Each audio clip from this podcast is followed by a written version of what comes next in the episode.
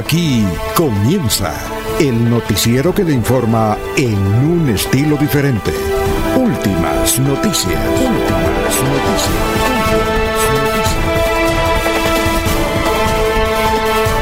La información analizada por los expertos, sin sesgos, explicada con detalles, sin tanta carreta. Últimas noticias por Radio Melodía, también por Facebook y YouTube Radio Melodía. Director Alfonso Pineda Chaparro.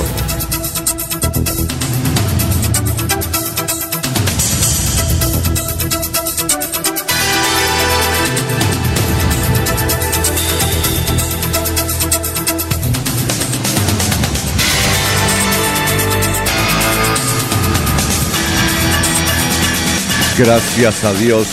Hoy es jueves 18 de agosto del 2022. Nos abre el micrófono Arnulfo Otero Carreño para hablar por Radio Melodía 1080M. Melodía en línea, estamos por Facebook, estamos por YouTube, por la aplicación de Radio Melodía en su celular. Gracias por la sintonía, son las 5 de la mañana, 4 minutos. Bueno, vamos a las efemérides. Hoy es 18 eh, de agosto del 2022. Hoy es el Día Mundial de la Mala Poesía. Es el Día Mundial de la Mala Poesía, vea, qué curioso.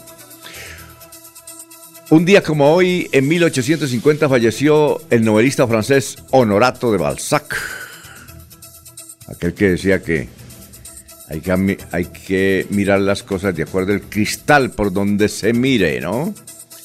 Bueno, atención, un 18 de agosto de 1989 fue asesinado en la población de Soacha el dirigente político Luis Carlos Galán Sarmiento. 1989. Hace 32 años mataron a Luis Carlos Galán Sarmiento. Tenía 46 años, la misma edad de Bolívar, ¿no? Cuando murió. Fue un viernes. Fue un viernes. Bueno, también en un 18 de agosto, pero de 1960, se opone, eh, se pone a la venta en Estados Unidos la primera píldora anticonceptiva femenina. Un día como hoy, 18 de agosto de 1960. Un día como hoy, en 1936, Federico García Lorque fusilado sin juicio junto a varias personas cerca de Granada en el camino que va de Biznar a Alfacar, un mes después de comenzar la guerra civil. El gran Federico García Lorca. Un día como hoy, en el 2020, el expresidente Álvaro Uribe, en detención domiciliaria, renuncia al Senado de la República, medida con la que abre un nuevo camino al proceso en su contra por presunto fraude procesal y soborno de testigos y todavía no termina, todavía sigue el proceso contra Álvaro Uribe. Bueno, un día como hoy, en el 2018, falleció Kofi Annan, ganés, exsecretario general de la ONU. Bueno, esas son las efemérides, son las 5 de la mañana, 6 minutos. Vamos a saludar a nuestros compañeros de la mesa virtual de Radio Melodía.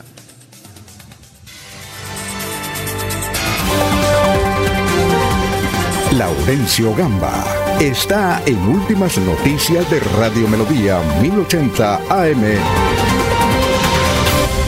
Bueno, son las 5 de la mañana, 6 minutos ya. Don Laurencio, buenos días. ¿Cómo se encuentra hoy jueves? Alfonso, el cordial saludo para usted, igual que para el doctor Julio Enrique Avellaneda, para Eliezer Galvis, para Arnulfo Otero Carreño, quien está en la parte digital, en el teletrabajo y que hace posible que este sonido llegue a ustedes, amables oyentes, por los diversos sistemas. Y el saludo para aquellos que hace 33 años seguían las ideas de Luis Carlos Galán, que prácticamente se perdieron el galanismo. El presidente Gustavo Petro y varios ministros estarán próximamente en el Distrito Especial de Barranca Bermeja, según lo confirmó ayer tarde el gobernador Mauricio Aguilar Hurtado, quien llegó de Bogotá a la entrega de elementos para la fuerza pública, la policía, el ejército y grupos de apoyo de Barranca Bermeja. El ministro del Transporte será uno de los defensores de los proyectos viales para Santander.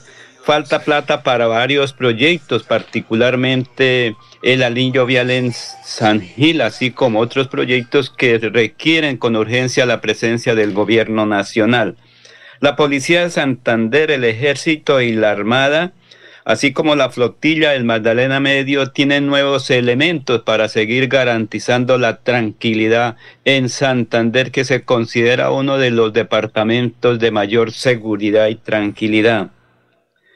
Y hay preocupación en el incremento de las lluvias en Colombia. Por eso el presidente Gustavo Petro pidió a los grupos subversivos o al margen de ley que dejen trabajar a los ingenieros eh, del ejército para lograr dar vías o recuperar zonas que la temporada de lluvia ha afectado. Los, las necesidades de Barranca Bermeja son analizadas por el diputado Camilo Torres, que se debe buscar la unidad para defender el puerto petrolero, beneficiar subsidios complementarios. Alice Molina es una habitante que llegó al municipio del Páramo y recibió recientemente un subsidio como consecuencia de esos hechos violentos que vivió. Escúchame precisamente a esta mujer que vive ahora en el municipio del Páramo.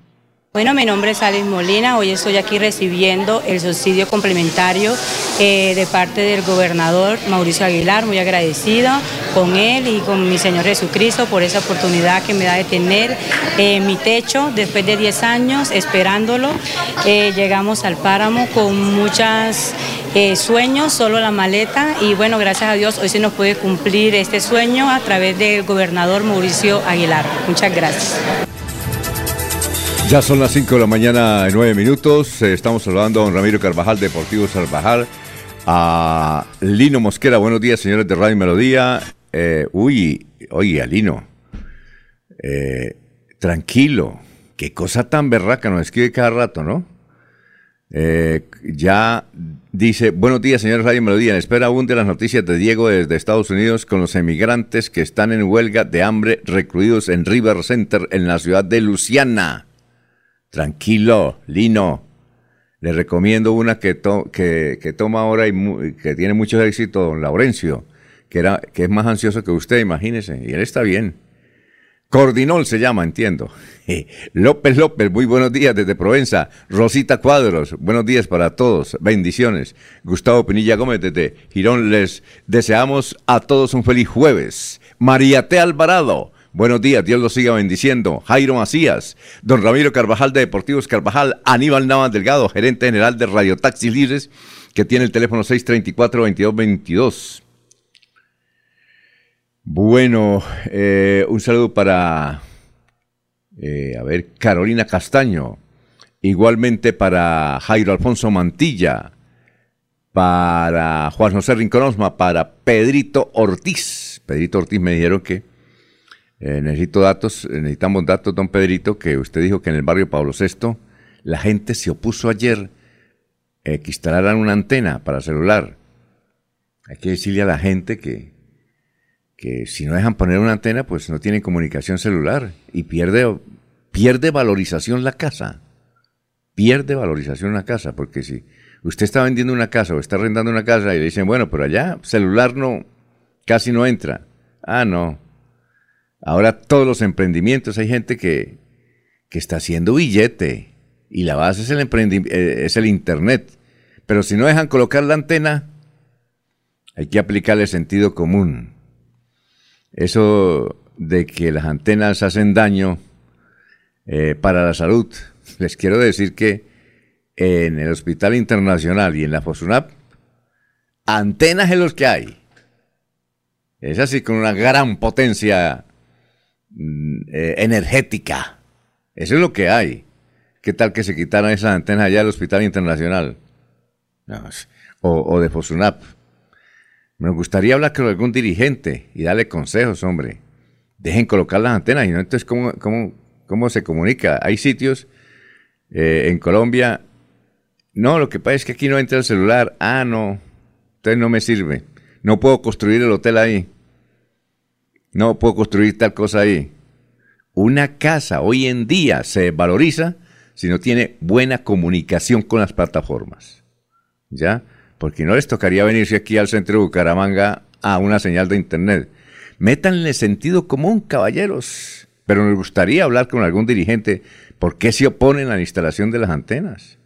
Yo vi por ahí una visita, creo que fue en la ciudad de Medellín, de un barrio, donde decía, solicitamos que coloquen las antenas celular porque aquí los niños no pueden hacer las tareas. Entonces, ¿qué? ¿Ah? Hay que meterle cacumen, sentido común, caballeros del el sector de Pablo VI, pero me gustaría, Pedrito Ortiz nos dijo que nos tenía, nos tenía algunos dirigentes para hablar con ellos, para explicarles, a ver, a ver si es por otra situación, ¿no? Uno no sabe. Pero ayer iban a instalar una antena y les tocó llevar hasta el SMAT, imagínense.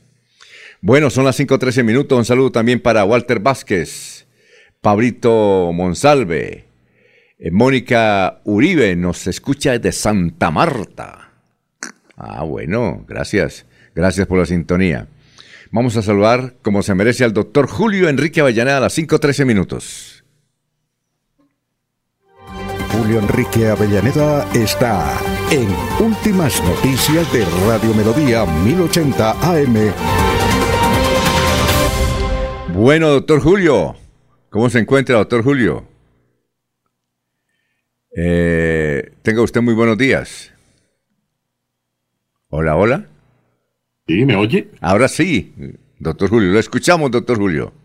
Bueno, director, muy buen día para usted, para nuestro ingeniero de producción, don Arnulfo Otero y Carreño, para el embajador de Barbosa, don Laurencio Gamba, para el gitano de contratación, don Eliezer Galvis. Uy, ¿y a mí qué, qué, qué, qué, apodo me pone, doctor?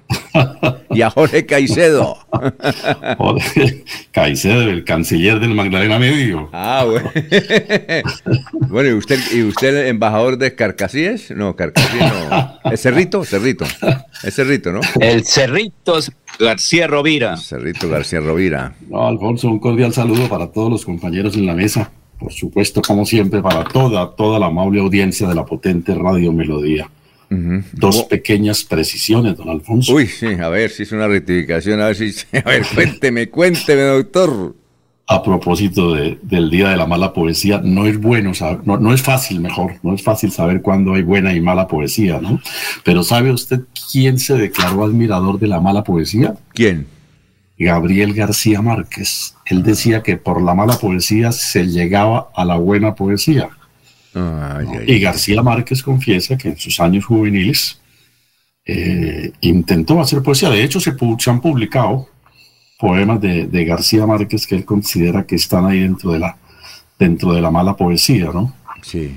Eh, y García Márquez decía que la mala poesía era aquella que no tenía ni inspiración ni aspiración.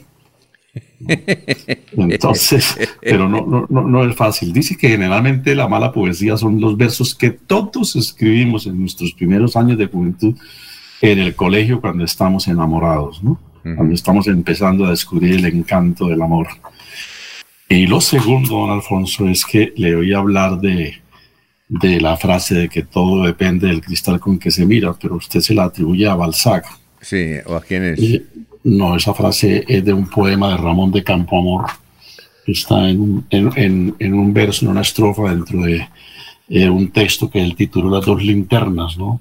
Y es que en el mundo traidor nada hay verdad ni mentira, todo es según el color del cristal con que se mira, nos dice Campoamor. Ah, y está equivocado. Yo estaba convencido que era Honorato, no, pues. No, esa frase es del convencido. poema Las dos linternas. Es un verso en el poema Las dos Sí. linternas de, de Ramón de Campoamor, célebre poeta español. Sí, sí, sí, sí, me equivoqué entonces. Eh, me equivoqué. Honorato de Balzac. Ah, ya, ya, ya. Sí, estaba convencido que era Honorato de Balzac. No, no, es del poema de, de Campo Amor, el poema conocido con el título de Las dos linternas. Oiga, es como, a mí me gusta ir a cubrir y hablar con los poetas cuando hacen eventos. Aquí generalmente lo hacían en, el- no sé si todavía lo hacen, en, en la Mesa de los Santos. Eh, el poder del humo, le dicen, ¿no? Pero, en serio, y hacen, y en el solar también íbamos, al solar aquí donde usted conoce al Alfredito Ortiz, que tiene una casa cultural. Sí.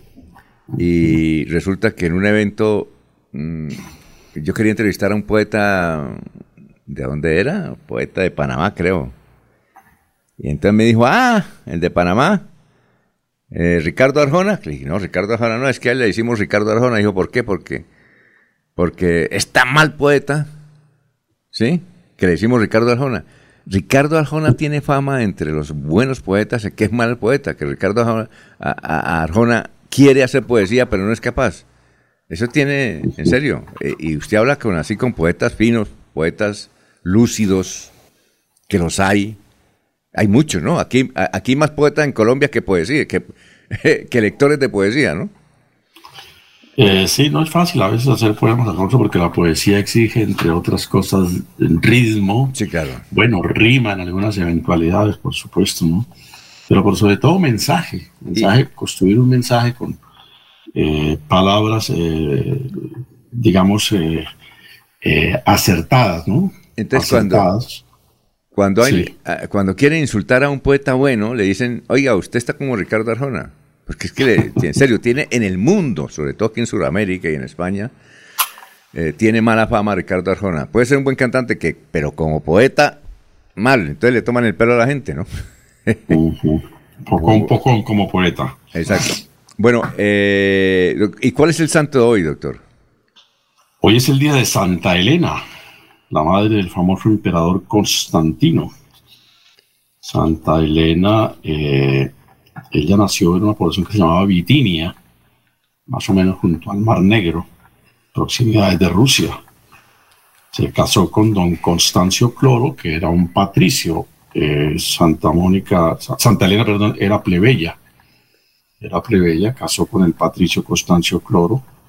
Y Constancio Cloro era muy amigo del emperador de la época, de Maximiano. Maximiano le ofreció que si quería trabajar con él en el imperio tenía que eh, abandonar a, a, Helena, porque el derecho romano, entre otras cosas, para la época no permitía el matrimonio de patricios con plebeyos, ¿no? La condición de el matrimonio solo era posible para quienes eh, tenían la condición de ciudadanos y ese era un privilegio de los patricios, por lo cual no podían casarse con los plebeyos. Y él la dejó, la dejó, pero él se llevó al niño, se llevó a, Constantino, lo educó, y cuando, y efectivamente Constancio ascendió dentro del imperio y llegó a ser prácticamente el, poder detrás del trono. Cuando el emperador muere, viene una puja por el poder y finalmente eh, en la última batalla la gana Constantino y por eso Constantino termina siendo emperador de, de Roma. Y dicen los biógrafos que en una de las batallas, peligraba por hacerse el imperio, vio la cruz en el cielo y por eso se convirtió como su madre en cristiano. Y una de sus primeras medidas, que es una medida histórica, fue declarar legal la práctica del cristianismo en Roma. Eso le da al cristianismo un empuje y se convierte, pues, Constantino en el gran emperador del de, eh, del cristianismo. Pero Santa Elena, pues obviamente se había dedicado durante, cuando el marido la abandona, a, la práctica religiosa, era una devota ferviente del cristianismo, fue a Jerusalén.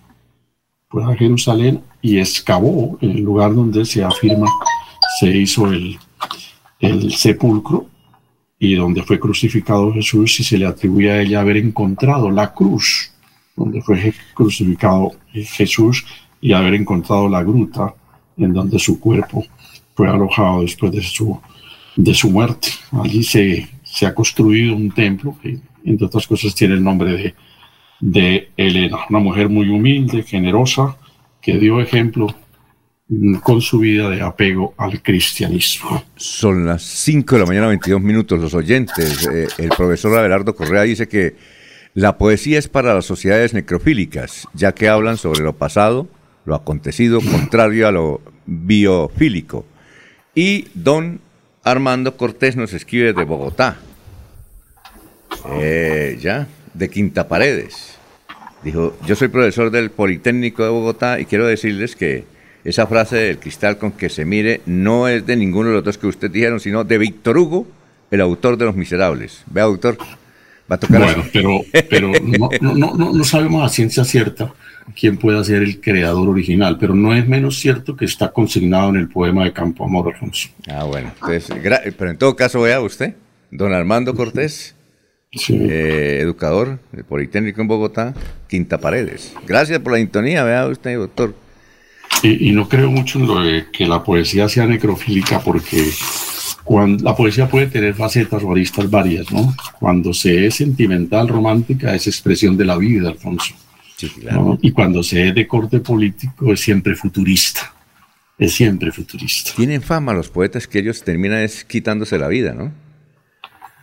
Mire usted la historia de Francia. Mucho poeta muerto aquí en Colombia. También.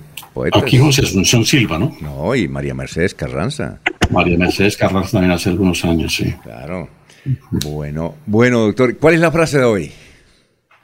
Alfonso, hay que, eh, me parece importante recordar alguna expresión del de, eh, presidente Petro en el Congreso de la ANDI la semana pasada en Cartagena. ¿no? Qué extraordinario.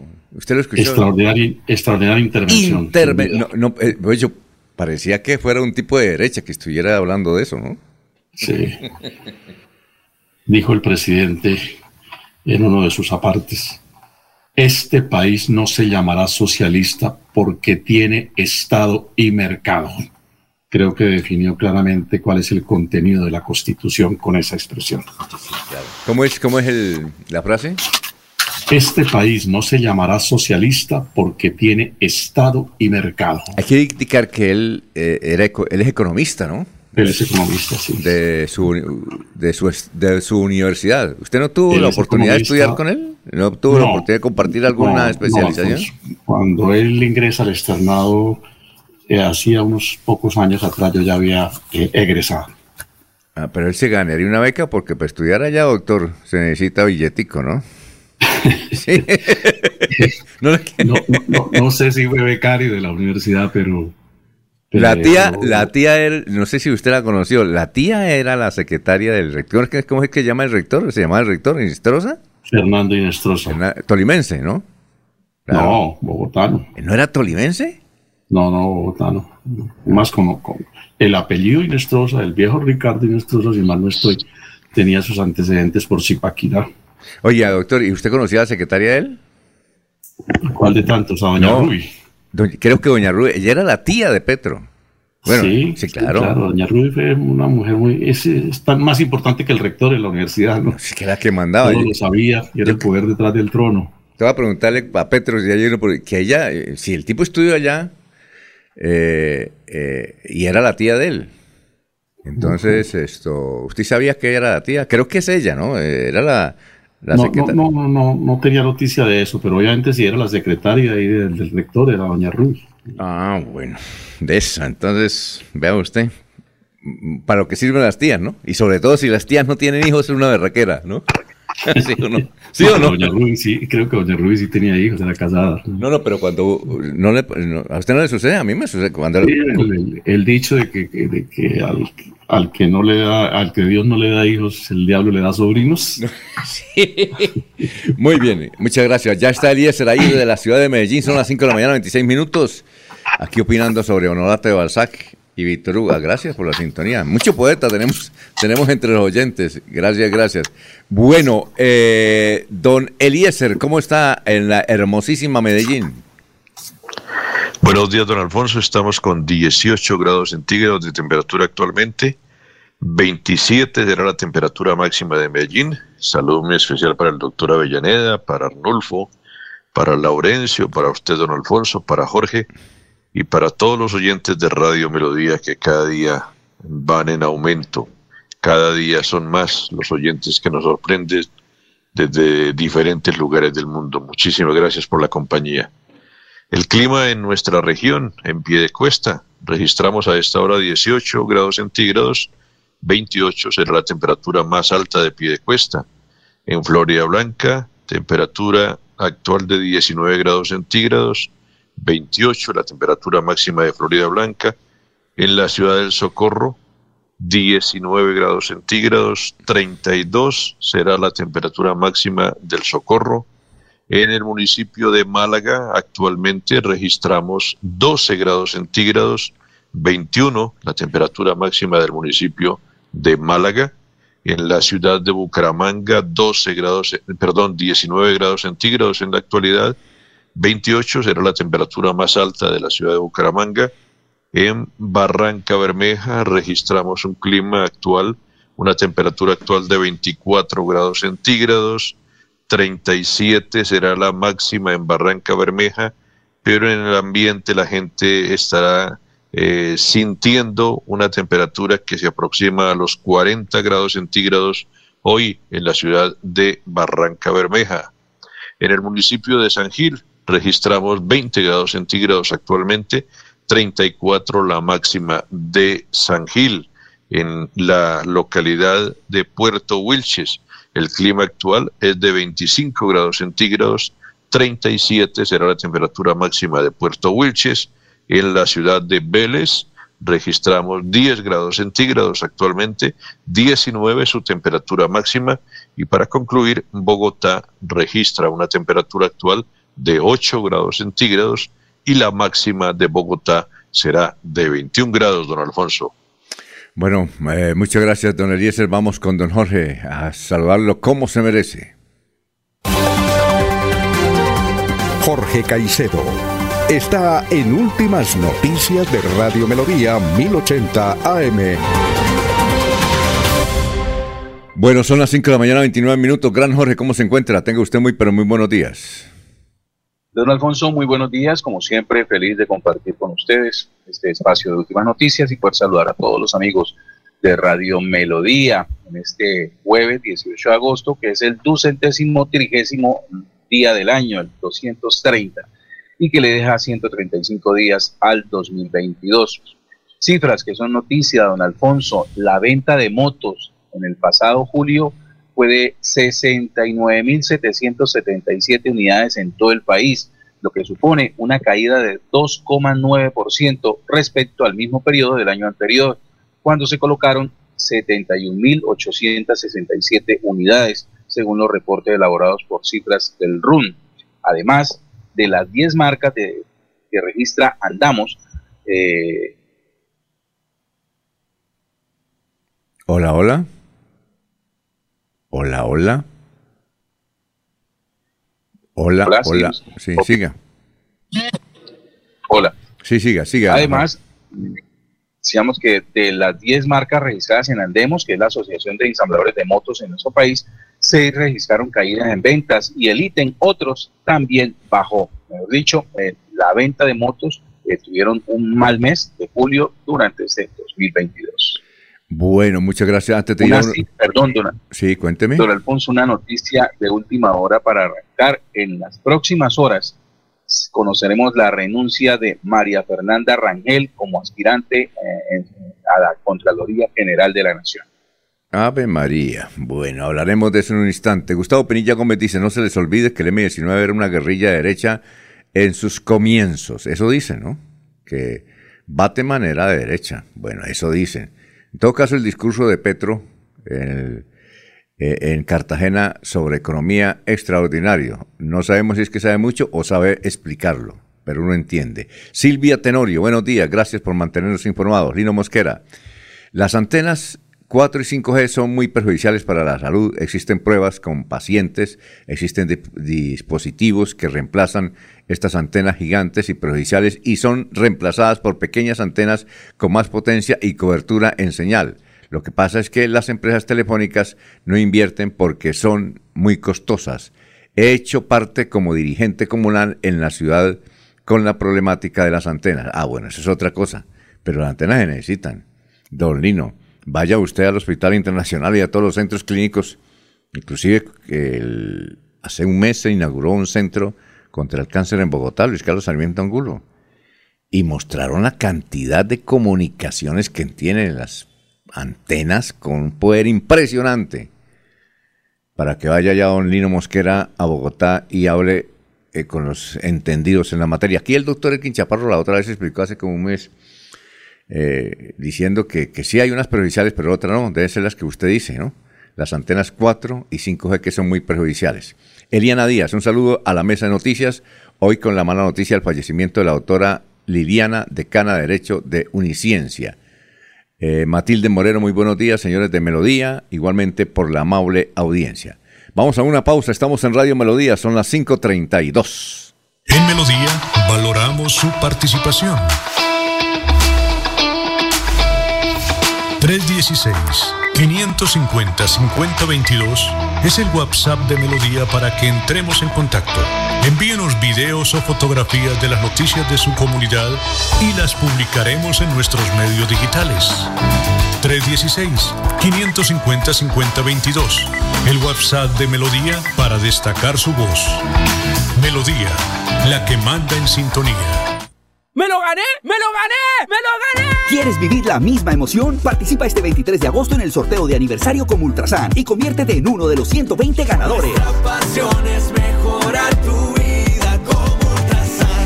Ultrasan. Multiactiva, 60 años cumpliéndole a nuestra gente. Vigilado Supersolidaria. Aplican términos y condiciones. Cajazán hace realidad el sueño de tener casa propia. Postúlate al subsidio familiar de vivienda de interés social en cajazán.com hasta el 31 de agosto. Te apoyamos durante todo el proceso. Vigilado Supersubsidio. Se va la noche y llega últimas noticias. Empezar el día bien informado y con entusiasmo.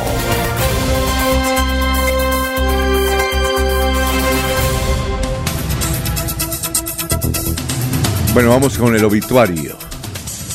El obituario en San Pedro. San Pedro están Rosalba Amado de Aceros, el señor Clemente Cárdenas Díaz, la señora Rosa Delia Rincón de Tarazona, el señor Misael Díaz Díaz, la señora Marta Lucía Cediel Nariño, la señora Luisa Elina Forero Forero.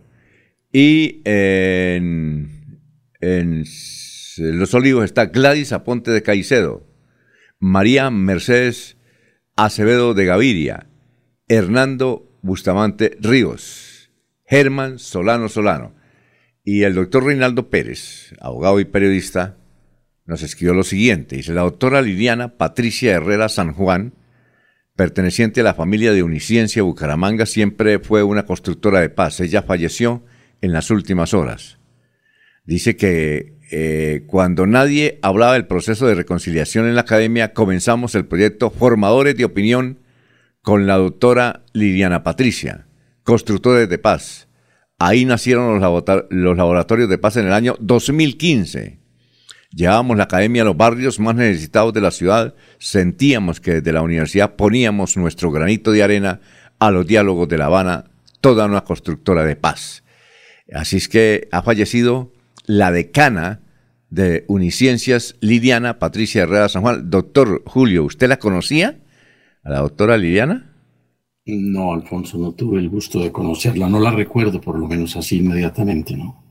Ah, bueno, dice, dice Carlos Alberto Bermúdez. Qué triste noticia pasa en la tumba. Esta gran mujer, amiga, líder, la doctora Liliana nos recibió con su mejor sonrisa cuando comenzamos a estudiar Derecho en Uniciencia.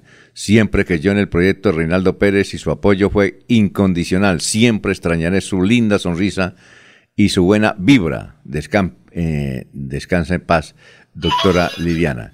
Eh, no dicen que ella falleció, eh, fue por un accidente cerebrovascular. bueno, son las 5 de la mañana, 36 minutos. Antes del resumen, tenemos aquí una invitación de don Juan José Rincón Osma. Dice, se invita a los habitantes de Florida Blanca y su área metropolitana a que nos visiten en la Semana Agustiniana, la cual se realizará en la parroquia San Agustín de Lagos, de Lagos 1 del 19 al 28 de agosto. Tendremos actividades como feria artesanal y emprendimientos, actos culturales para todas las edades, alborada, quema de pólvora, eh, los esperamos. Invita el párroco Sergio Gerena con el apoyo de la Junta de Acción Comunal. 536. Alfonso Pineda Chaparro está presentando Últimas Noticias. Bueno, el juez 10 penal de Bucaramanga no avaló acuerdo firmado por el gerente de la empresa de aseo de Bucaramanga, Juan Manuel Barrera, para lograr el descuento del 50% de la pena por los delitos de celebración indebida de contratos en desarrollo del escándalo de Vitalogic. En la audiencia de ayer, el juez no avaló el acuerdo y además señaló que el señor Barrera, excelente de la EMAP, debía estar en la cárcel y no con detención domiciliaria.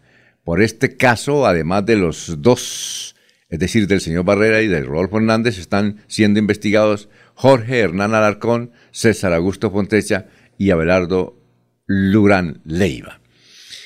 El alcalde de Bucaramanga, Juan Carlos Cárdenas, se reunió en las últimas horas con el nuevo ministro de Defensa, Iván Velázquez, y le solicitó más de 300 unidades para Bucaramanga a fin de enfrentar la delincuencia y a ver si arreglan el problemita de cuadrapicha o cuadraplay.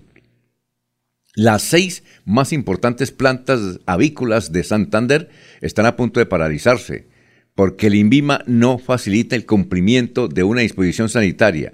Piden otro placito. Si el gobierno no les otorga ese placito, la producción de pollo en Santander y Colombia queda parada. Un grupo de ciudadanos realizó un plantón en San Gil Santander para exigir que se reinicie la construcción del hospital local. La obra está suspendida desde hace dos meses por un conflicto entre el contratista y la gobernación de Santander. El rector de las unidades tecnológicas de Santander, Omar Lenguerque, inauguró el proyecto deportivo Gambeta. Gambeta, qué bueno. Con el apoyo del Inder Santander se trabajará en impulsar escuelas deportivas en los colegios públicos de Bucaramanga y ojalá que salgan buenos gambeteadores, a ver si Colombia se gana un mundial de fútbol. Quiera Dios. El rector de la Universidad Autónoma de Bucaramanga, eh, Juan Camilo Montoya Bossi, confirmó que la Feria del Libro se realizará del 29 de agosto al 4 de septiembre en el Centro de Convenciones Neomundo. Se esperan más de 15.000 asistentes y nos anuncian, ojalá que venga el mejor columnista de América Latina, es argentino, Martín Caparrós. Eh, Caparrós es el principal columnista de América Latina, trabaja en New en el New York Times. Bueno, frente a las denuncias en la Fiscalía contra Metrolínea al haber contratado a Metrocali para suplir la firma santanderiana Tiza, que dejó el recaudo, la empresa respondió. Metrolínea se adelantó las siguientes acciones desde marzo del 2020, primera fecha en la que Transporte Inteligente SA emitió una comunicación en la que le solicitó al ente gestor terminar por mutuo acuerdo el contrato de concesión del sistema de recaudo y control. Se adelantaron todas las diligencias. Bueno, Vanguardia Liberal, ¿qué trae? Dice, Cuadraplay se salió de las manos de las autoridades en Bucaramanga, es la pregunta que se hace en el artículo. En este artículo, eh, Vanguardia dice que Vanguardia estableció que la reciente golpiza registrada en Cuadraplay fue propinada por sujetos que pertenecen a una empresa que no cuenta con registro ante la unidad de riesgo y desastre. La ciudadanía advierte que están descontrolados estos grupos de logística que se disponen en bares y discotecas de Bucaramanga. El asunto es muy curioso, es para una novela, para un documental o una película. Es que eh, los que se ponen a pelear son los de la logística. Pues cada bar tiene su logística, ¿no? Y entonces se ponen a pelear entre esos muchachos. Increíble.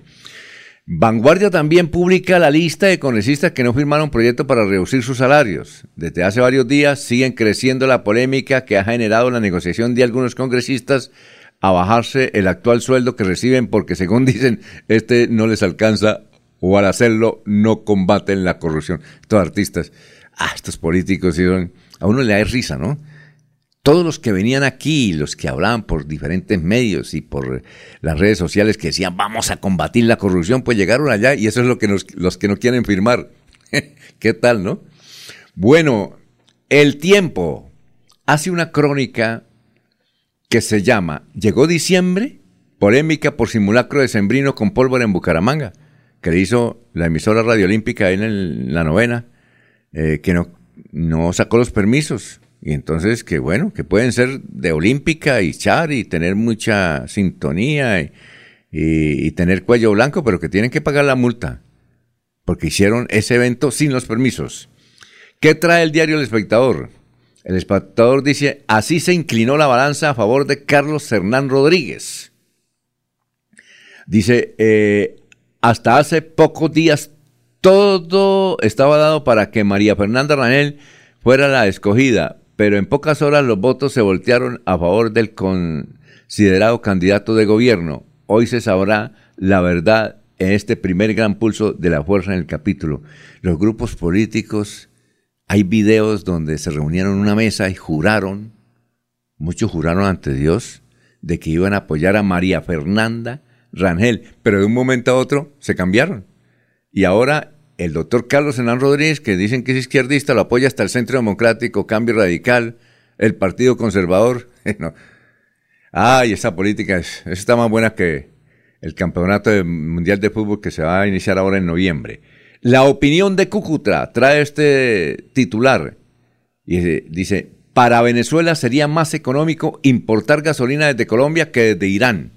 Escuchen esto uno de los países con más reservas de petróleo en el mundo, va a importar gasolina desde Colombia para no traerla desde Irán. Eso lo dice la opinión de Cúcuta, que es el, la vanguardia de allá, es un periódico muy bueno. Y a nivel nacional, la noticia más importante, emergencia en Cundinamarca, al menos nueve mineros que estaban atrapados tras derrumbe fueron rescatados esta madrugada. Eh, el colapso de la mina se presentó en Lenguesaque, Cundinamarca, y según la gobernación de Cundinamarca, los trabajadores están en buen estado de salud. A nivel internacional, así titulan los periódicos venezolanos. Escuchen este titular también muy gracioso. Dice, Diosdado Cabello le dice inmoral y gusano a Juanes por próximo concierto en Venezuela. Ay, estos venezolanos. Bueno, y aquí eh, tenemos los titulares del periódico El Frente, eh, del diario El Frente. Dice el diario El Frente lo siguiente, a ver, primera página. Desprendimiento de rocas entre la carretera Ato, al, entre el Ato y Palmar. Daños en vía Lebrija San Vicente de Chucurí. Y el LN liberó de secuestro a cinco militares y un policía. Y para terminar el titular, los titulares del frente dice, Arinagro contamina siete barrios en Girón. Son las 5 de la mañana, 44 minutos. Cinco, oiga, doctor Julio, una pregunta. Doctor, ¿aló? Sí. Doctor, una pregunta. Es que ayer se, bueno, a través de internet vimos la audiencia sobre el caso de Vitaloye acá. El juez dijo no avalo el acuerdo que hizo el señor Barrera, el gerente de la empresa de aseo, para descontar el 50%. Es más, usted debe estar en la cárcel, no en la casa, imagínese. Pero, pero una cosa, eh, como a Rodolfo Hernández, que es ya senador, de, lo, lo investiga la Corte Suprema, ahí cómo se hace la investigación, si esto es una... Es decir, hay un proceso, ¿cómo juntan los procesos? Es decir, ya el que el uno es senador y los otros no, entonces ¿cómo se hace ahí para la investigación? Al senador Hernández, por razón del fuero especial que tiene, pues lo, lo, juzga la Corte Suprema de Justicia. A los demás funcionarios implicados en el asunto, la justicia, digamos, ordinaria, en este caso los juzgados de Bucaramanga. Eh, Alfonso, pues simplemente para efectos de pruebas y de todas las informaciones que conciernen a ambos procesos, los despachos se cruzan las copias pertinentes. Y al decidir, decidir es la Corte, ¿no? en el caso de Rodolfo decide la Corte, en el caso de los demás funcionarios, los juzgados competentes. ¿No puede haber ahí algún, alguna diferencia en el fallo? Es decir, sí, podría presentarse que en gracia de discusión la Corte tomara decisión en sentido, digamos, positivo o negativo para el exalcalde Hernández o para el senador Hernández, y los juzgados de Bucaramanga tomaran una decisión eh, también diferente. Mm. Para ser más puntual, la Corte podría absorber al senador Hernández y el juzgado de Bucaramanga condenar a los funcionarios aquí implicados en el asunto, o viceversa. La Corte condenar al senador y los juzgados absolver a quienes están comprometidos en el asunto. Y frente a eso, pues los que resultan perjudicados protestan entonces, y, y que entonces va a apelación. Entonces, ¿quién ¿a eso apela que la Corte Constitucional o no? No, pues la apelación la interponen las partes en el proceso, generalmente quien se siente afectada con la decisión judicial y va ante el inmediato superior de quien toma la decisión. En el caso de los juzgados de Bucaramanga, pues iría al tribunal eh, por vía de apelación y en el caso de la Corte iría a la sala plena de la Corte para que se adopte en segunda instancia la decisión definitiva. A la Corte Constitucional llega solo que contra esa sentencia se profiera vía de eh, acción de tutela. Ah, eso va a ser un espectáculo, doctor. Eso es un buen, buen estudio para los, los abogados, ¿no? Y Sí, las, ¿no? y las eh, es que- academias, ¿no? No, En principio uno piensa, Alfonso, que las dos decisiones deben ser coherentes, cualquiera que sea el sentido, ¿no? Absolver a unos y condenar a otro, o lo contrario, pues no parecería coherente por lo poco que conocemos, Sí. por las fragmentarias informaciones de prensa que sobre el proceso se han dado. Ah, bueno, lo pues, coherente es o se absuelven o se condenan todos en el mismo costal. muy bien. Son las 5.48, vamos a una pausa, estamos en Radio Melodía. ¿Quieres proteger a tu familia y cuidar a tu mascota? Hazlo a través de un plan de previsión exequial de los olivos y los servicios médico-veterinarios que te ofrece la asistencia de mascotas y cinco asistencias más. Pregunta por el programa ESA en casa y págalo a través de tu factura ESA 315-496-6232. Los olivos, un homenaje al amor. ¿Sabías que Financiera como Ultrasan entregará 4 mil millones de pesos en apoyos educativos para sus asociados? Participar es sencillo, solo debes postularte en www.financieracomultrasan.com.co. Participan asociados o hijos de asociados. Aplica para pregrados, posgrados, cursos o diplomados. Si ya pagaste la matrícula, también puedes participar. Podrás recibir apoyo hasta por 2 millones de pesos. Aplican términos y condiciones. Más información en www.financieracomultrasan.com.co. Vigilada Supersolidaria inscrita Se va la noche y llega últimas noticias. Todos los días, desde las 5 de la mañana, empezar el día bien informado y con entusiasmo.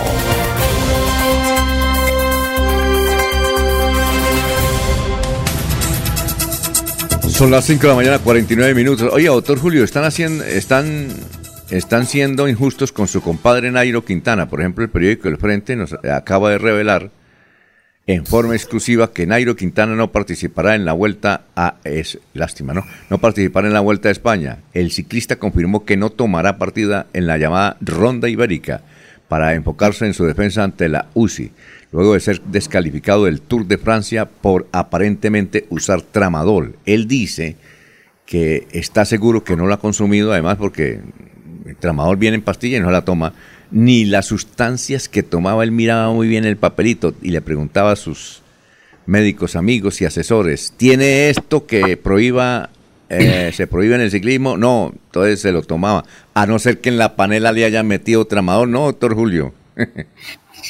Pues uno no sabe cómo funciona allá el proceso de, de alimentación de los, de los ciclistas, ¿no, Alfonso? Eh, Nairo ha sido tajante, categórico, en el sentido de que él jamás ha consumido tramadol, ¿no? Doctor, una pregunta. Eh, sí. ¿El águila tiene tramador?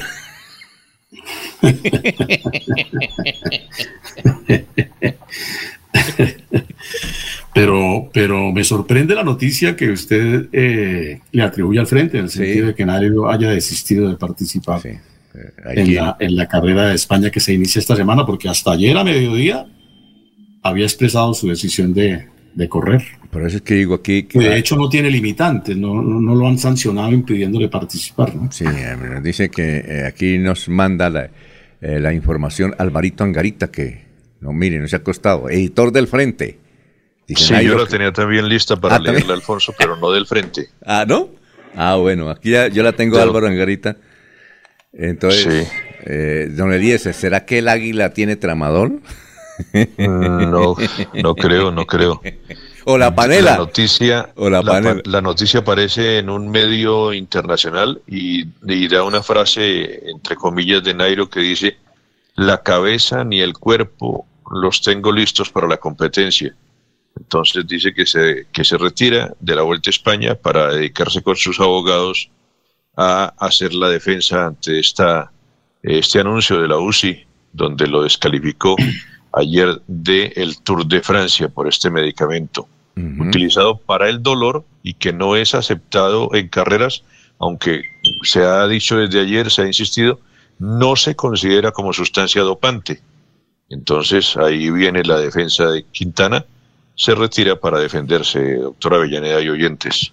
Sí, la- la- eh, lamentable la noticia eh, desde el punto de vista deportivo para Nairo, porque Nairo está en un gran momento, está eh, ciclísticamente está en, uno de sus mejores momentos y tenía opciones de, de ser un gran protagonista en la vuelta a, a España. Y en segundo término, preocupante para el equipo, porque Arkea necesita sumar puntos para eh, llegar a la primera división, como diríamos en el argot futbolístico, de manera tal que por derecho propio gane invitaciones el año entrante a las máximas carreras europeas, ¿no? Claro. Entonces, eh, pues Nairo en eso era una carta importante.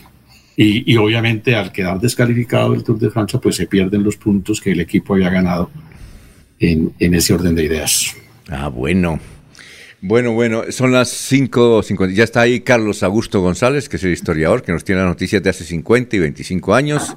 Carlos, ¿cómo está? Muy buenos días.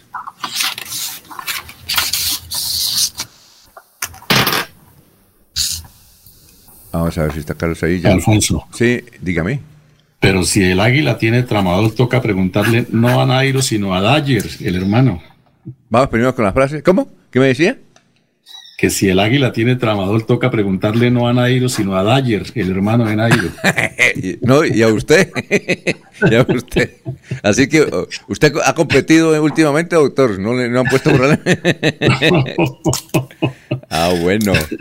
Muy bien. Eh, entonces me dicen que está primero el abogado. Bueno, listo, vamos con el doctor eh, Arevalo. Tenga usted muy buenos días. Muy buenos días, estimados oyentes y periodistas del noticiero Últimas Noticias de Radio Melodía. Feliz jueves para todos. El pensamiento de hoy es el siguiente. El matrimonio es difícil. El divorcio es difícil. Elige tu dificultad. Hacer ejercicio es difícil. La obesidad es difícil. Elige tu dificultad. Emprender es difícil. Vivir endeudado es difícil. Elige tu dificultad. Crecer como personas es difícil. Y vivir estancado es difícil. Elige tu dificultad. La vida nunca será sencilla. Siempre habrá aspectos difíciles de enfrentar. Pero cuando elijas tus dificultades, elígelas sabiamente. Porque la vida es hoy, mañana sigue. Muy bien, ahora sí, muchas gracias, doctor. Vamos ahora sí con el doctor Carlos. Carlos, tenga usted muy buenos días. Buenos días a la mesa de trabajo y a los oyentes. Esta fue la noticia más relevante de nuestro departamento de 50 años. En las horas de la mañana inició en Bucaramanga la huelga de trabajadores de Avianca, que se realiza a escala nacional. El aeropuerto Gómez Niño estuvo colmado de pasajeros que debían viajar a distintas ciudades del país, los cuales se vieron obligados a tomar distintos medios de transporte. El Consejo de la Ciudad reinicia la segunda fase de los debates aprobados mediante citación expresa a los integrantes del gabinete municipal.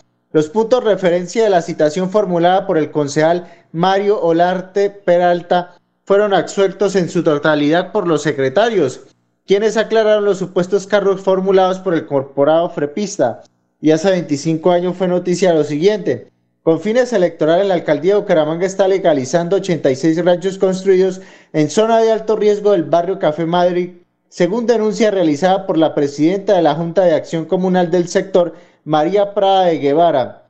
El gerente del Invisbu, Libardo Gómez Rueda, respondió que el proceso de legalización ha sido coordinado con la comunidad.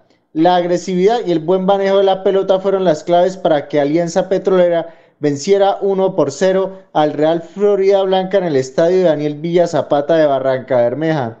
el saludo a todos. Siga usted, don Alfonso. Muchas gracias. Dos cosas interesantes. Alianza Petrolera es un equipo viejo, ¿no? Yo pensé que era nuevo. Ya lleva más de 25 años. Eso. Eh, eh, el doctor Libardo Gómez Rueda, ¿eso es lo que escribe en Vanguardia? No, que era director del Tal vez se refiere a Libardo León Guarín. Ah, ya es otro. No, él es el sociólogo que fue, no sé si todavía sea docente de la UIS, un eminente catedrático, un gran analista. ¿Quién, Libardo Gómez? No, Libardo León. El ah, ya. ¿Y conoció a Libardo ah, Gómez? No, no lo recuerdo, Alfonso. Mm. A Mario Larte Peralta como concejal, no sabíamos que Mario Larte Peralta había sido concejal de Bucaramanga, ¿ve usted? Claro, claro que lo fue. Sí, lo fue. Él llega al consejo para este periodo al que se refiere el historiador, eh, encabezando eh, la lista de su propio movimiento, un movimiento que se llamaba FREPI. ¿FREPI? Sí, ah. Frente Popular de Izquierda. Frente Popular. Ah, pero siempre liberal, ¿no? Eh, sí, Mario ha sido de tendencia liberal progresista, ¿no? Un hombre con, con ideas de avanzada en sus eh, tiempos de político activo. Estaba siempre eh, en esas posiciones de la vanguardia ideológica del Partido Liberal.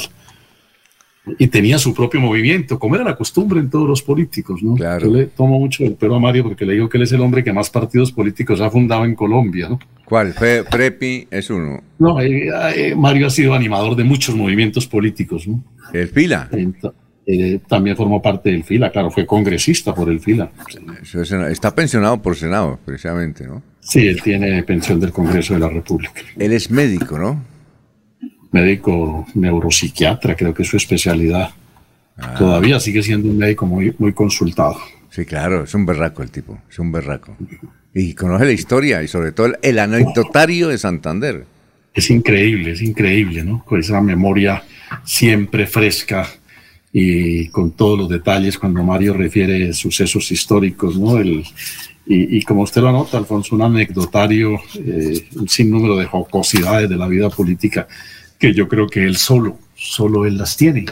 Sí, claro, sí, oye, de- de- uno debía explotarlo. Y sí, bueno, uno le pregunta, bueno, eh, un micrófono, él tiene una anécdota de un micrófono en política. Cualquier cosita que uno ve, de un tinto, de lo que sea, él Todo, tiene una anécdota. ¿Sí o no? Mario. Bueno, será, eh, sería una buena entrevista con él, ¿no? Una buena entrevista. Magnífico sería, ¿no? Claro, sí, sí, son anécdotas realmente que todas producen risa, ¿no? Pero todas producen Sí. risa. y todas ciertas, que es lo curioso. No, sí, exactamente. Yo, yo, yo recuerdo una anécdota de él que nos contaba el doctor Julio de que eh, el doctor Alejandro Galvis no se hablaba con Mario Serrano Arena, Mario Serrano, el médico, el conservador, ¿cómo es que llama Mario? Que fue conservador. ¿Era Mario Serrano? Que fue Susana, para-. Ah, uno, no, uno que fue de Zapatoca, que era Calvito, que fue un abogado impresionante y fue senador de la República. Mario, Eh, no, no. Mario Serrano. Bueno, Mario Serrano Blanco no era Mario. Mario Serrano. ¿No era Mario Serrano Blanco? Manuel Serrano Blanco. Manuel Serrano. Blanco. Que como a- aquí por la calle 37 el, el andén era muy era alto y, y muy angosto, ¿no? Sí. Que una vez el doctor Alejandro Galvis se encontró con Manuel Serrano, que era el que más le daba madera, ¿no? Pero criticaba. Entonces el doctor Alejandro Galvis, imponente, le dijo, a, alguno de los dos tenía que bajarse del andén, ¿no? Sí. Dijo el doctor Alejandro Galvis, yo no le doy el andén a, ni, a ningún gran hijo de puta. Entonces Manuel Serrano dijo, yo sé y se bajó. Dijo, yo sí, y se bajó. Y se bajó. Sí. Ave María. De ese talante, ¿no? Sí, sí. Bueno, don Eliezer, ¿usted qué recuerda de esas noticias de hace 50 y 25 años? Don Eliezer. Don Alfonso, yo creo que el nombre del Real Florida Blanca, Sí, claro. que ya no, creo que no existe, no sé si en categorías inferiores a la, a la primera categoría del fútbol, ya no, no hay mucho, mucho, mucha actividad en el estadio Álvaro Gómez Hurtado por parte del equipo de la Tierra de las Obleas, que aspiró a tener equipo, que tuvo grandes dirigentes haciendo muchos esfuerzos, haciendo diferentes actividades en la parte económica, buscando patrocinios, y ahora ya está borrado. En cambio, sí, muy vigente y con mucha fortaleza el equipo de la ciudad de Barranca Bermeja. Pues lástima que para una de las más importantes ciudades de nuestro departamento, pues no haya equipo profesional en la actualidad, Alfonso. Era Real Pero Florida. creo, Eliezer, que el Real Santander eh, corresponde a, a lo que fue el Real Florida Blanca. Ah, ya. ¿Y, y el Real, el Real Santander creo que está en la B? Me parece. Está en la B, sí, sí, está en la B. Ah, ya, ya. Muy bien. A ver, don, don Laurencio, ¿qué recuerda usted esa historia de las noticias? Alfonso, los 50 años de la huelga de Avianca por aquí en la donde era antes el aeropuerto Gómez Niño y que cuando eso pues algo se recordaba porque de alguna manera el aeropuerto de Barbosa tenía vuelos frecuentes y no sé si para esa época Avianca manejaba, digamos, eh, líneas regionales. Pero hace 50 años la huelga de Avianca en el Gómez Niño, hoy Ciudadela Real de Minas. Y lo de Mario Olarte Peralta, el médico, era una persona que, si no estoy mal, es oriundo del municipio de Puente Nacional. Con él varias veces me vine cuando estudiaba o como amigo personal de él y uno salía, digamos, a las 8 de la mañana de Barbosa, cuando él salía de Puente Nacional. Ahí lo recoge en la salida a Cite.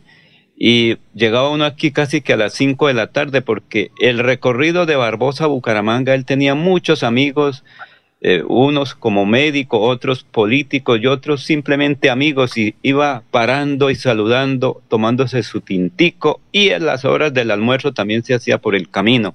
Mario Larte Peralta es una persona, como usted lo han dicho, que tiene un conocimiento de Santander, de sus amigos y, y de los eh, dirigentes políticos.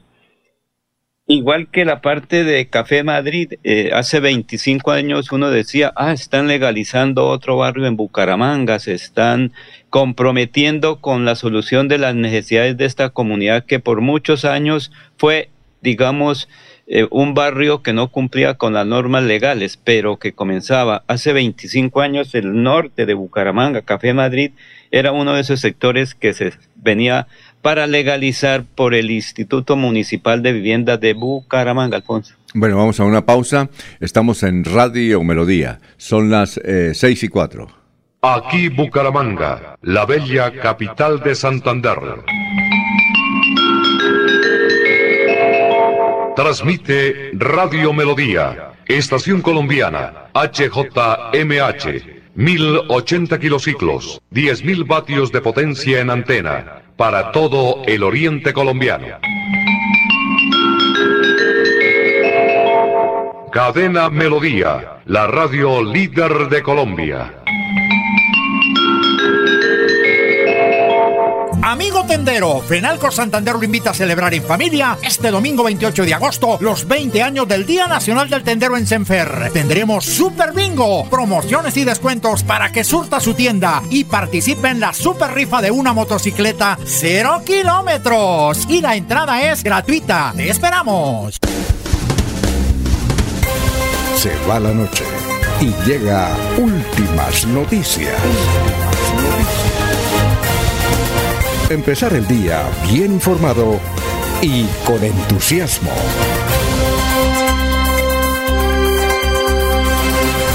En Melodía valoramos su participación.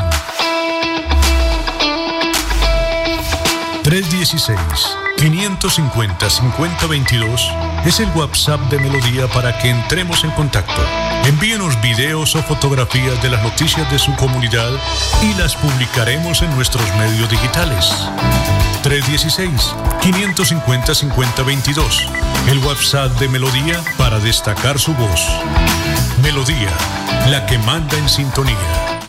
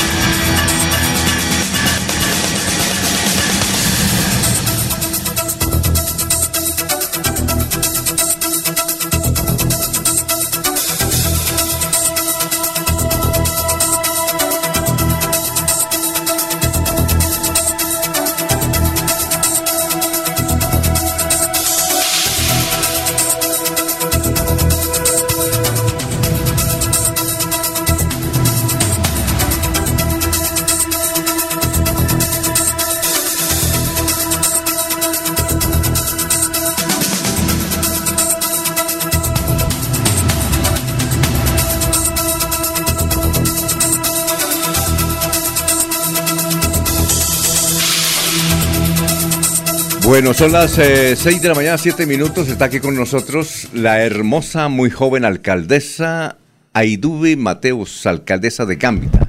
Aidubi, María Aidubi. Eh, por ese micrófono, gracias. Si quiere, suba un poquito el micrófono, doctora, gracias. Muy amable, muy gentil. ¿Cómo se encuentra, doctora? Muy bien, gracias a Dios. Ah, bueno. Usted nos viene a invitar a... Bueno, primero a saludarlo, Ah, ¿no? bueno, buenos días, sí, Buenos claro. días, Es que ¿cómo estoy- estado? Es que estoy nervioso. Yo le dije a... dije, la presencia me hace mucho daño. Ay, no, Alfonso, para mí es un placer estar acá en A su gran jefe de prensa, Jair Lagos. sí, señor. Gracias por permitirnos estar acá al pueblo gambitero. Gambitero. Sí, señor. ¿Qué tiene? ¿Qué, qué- para invitar a mis compañeros están escuchándola porque ellos están en diferentes sitios, ¿no? Ah, perfecto. Bueno, nosotros vamos a celebrar nuestro Festival Nacional Luis Antonio Calvo a eh, las fechas 26, 27 y 28 de agosto. Tenemos una programación cultural muy bonita. Iniciamos el 26 eh, de agosto con las comparsas realizadas por la institución educativa Luis Antonio, perdón, el, el Colegio Luis Antonio Calvo y la institución educativa Luisa San Ca- lo Miguel. que conocemos aquí como Luisa Calvo. Luisa Calvo, sí señor. Tenemos, vamos a hacer unas representaciones teatrales del intermezzo El Lejano Azul, Ajá. directamente por la comunidad. Una mujer gambitera estudió artes escénicas y ella es la que nos está preparando estas representaciones teatrales durante los tres días del ¿Cómo se Lejano llama ella? Azul. Ella se llama Michelle Chaparro. ¿De dónde? De allá. De Gambita Gam- Santander, Ah, sí qué señor. bueno. Nosotros en la administración apoyamos a, a los profesionales de, del municipio, sobre todo así que terminan sus carreras y, Sí. y, y no les dan generalmente ese primer empleo.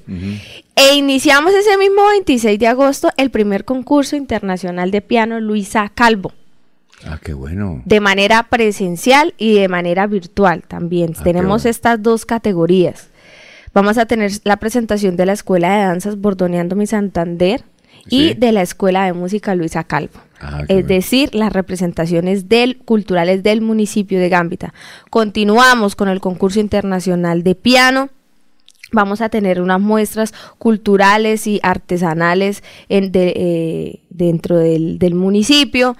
Y hay una sorpresa súper importante también, es que vamos a contar con el lanzamiento de la, de la integral para piano solo de la música profana y la música religiosa del maestro.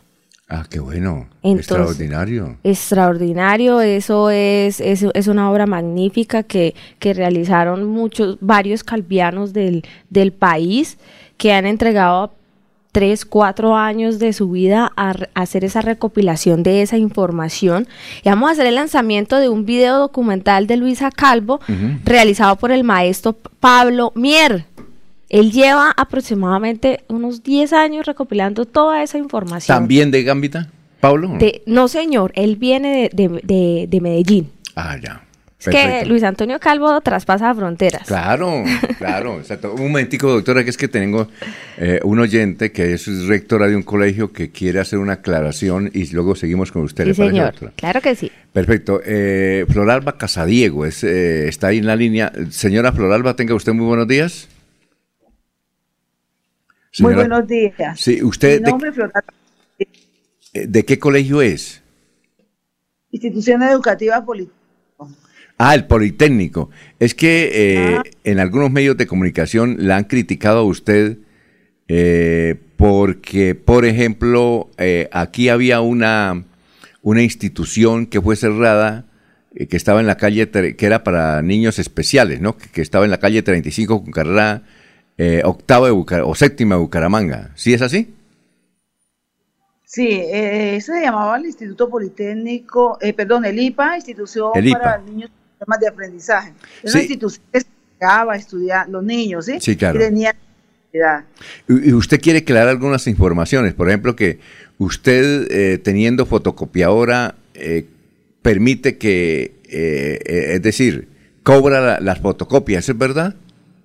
Bueno, esto, señor periodista, yo sí quiero hacer aclaraciones, son tres afirmaciones Sí. que esto son falsas, ¿no? El colegio no tiene fotocopiadora industrial. Ah, ya, Tiene fotocopiadora que es impresora, ¿sí? sí. Esto eh, que se utiliza para imprimir boletines, certificaciones y algunas comunicaciones internas. Sí, claro. Es falso que el señor eh, de la fotocopiadora eh, cobra 5 millones por prestar el servicio. Desde que yo llegué a la institución hay un espacio donde se, se arrienda para ofrecer el servicio de fotocopia dentro de la institución. El colegio sí tiene con esa fotocopiador, con ese señor, un contrato abierto por todo el año por 5 millones de pesos. ¿Para qué? Para imprimir las evaluaciones que se hacen a los estudiantes y que asume la institución educativa, para sacar también circulares, para sacar volantes, para sacar formatos que se manejan en coordinación, en muchas dependencias, porque Y- la fotocopiadora que tiene la institución jamás es industrial. Ah, no es, no industrial. Ah, bueno, no es industrial. No, no, Ah, señor. Bueno, eh, o- otra cosa, ¿usted qué especialidad tiene como docente? Yo soy la rectora de la institución. Ah, ya. La institución es una institución educativa que tiene 2.700 estudiantes y tiene cinco sedes, ¿sí? Tiene cinco sedes. Eh, el- la que era antes, la institución del IPA, es la CDE, ¿sí? Sí. Eso respondió a la ley, a la norma, ¿sí? Donde eh, la inclusión y la equidad en la educación se debe dar, son los derechos de los niños estar en instituciones de tipo regular. Sí. eh, ah, IPA era una institución que tenía un carácter eh, asistencial, ¿sí? Sí. médico. No era una institución, o sea, su como funcionaba, no tenía las características de ser institución educativa. ah, bueno. Eh, hay una afirmación que se hace, que yo recibo dinero, o sea, es una afirmación calumniosa, ya. ¿sí? que daña la imagen de, quien de, de mi persona como Sí, claro. administradora de esta institución. Se desconocen cuáles son los procesos de tipo administrativo. Los recursos que recibe la institución son los que recibe cualquier institución educativa que vienen del Sistema General de Participaciones. Ah, bueno. eh, aquí hay una pregunta, no sé si es de un profesor o un bebor, dice que si los niños del IPA no saben leer ni escribir, ¿por qué los profesores no especializados en su atención reciben órdenes suyas para que aprueben el sexto eh, de bachillerato? ¿Por qué? Eso no es cierto. Los Ah, bueno. niños, en el, es un- la inclusión es un proceso donde se le valora al niño sus avances.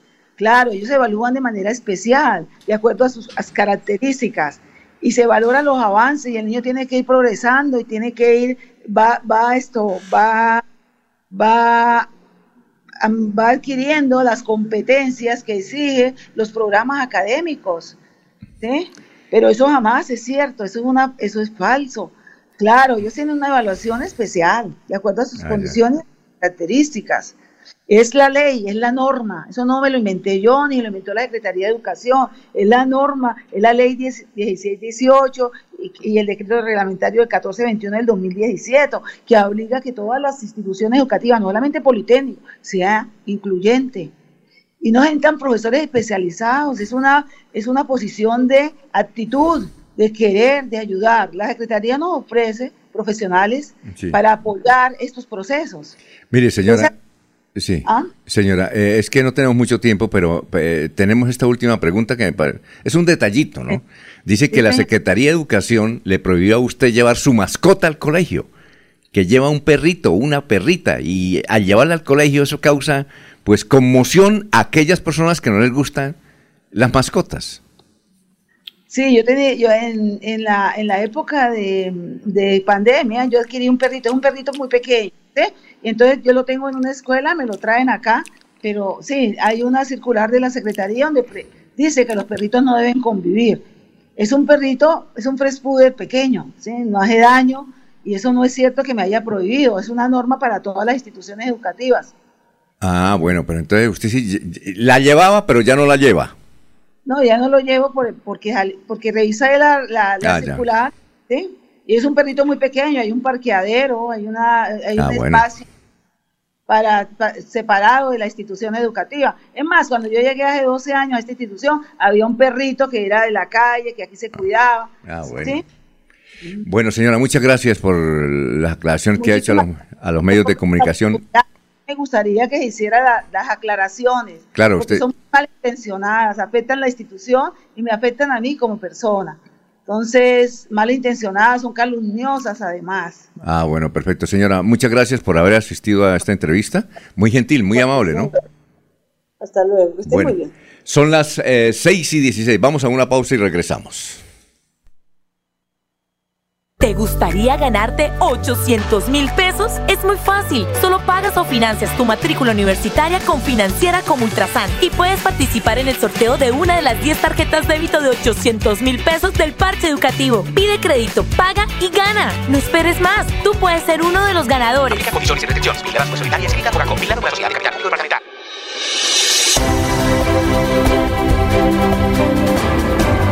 Información y análisis. Es el estilo de Últimas Noticias por Radio Melodía 1080 AM.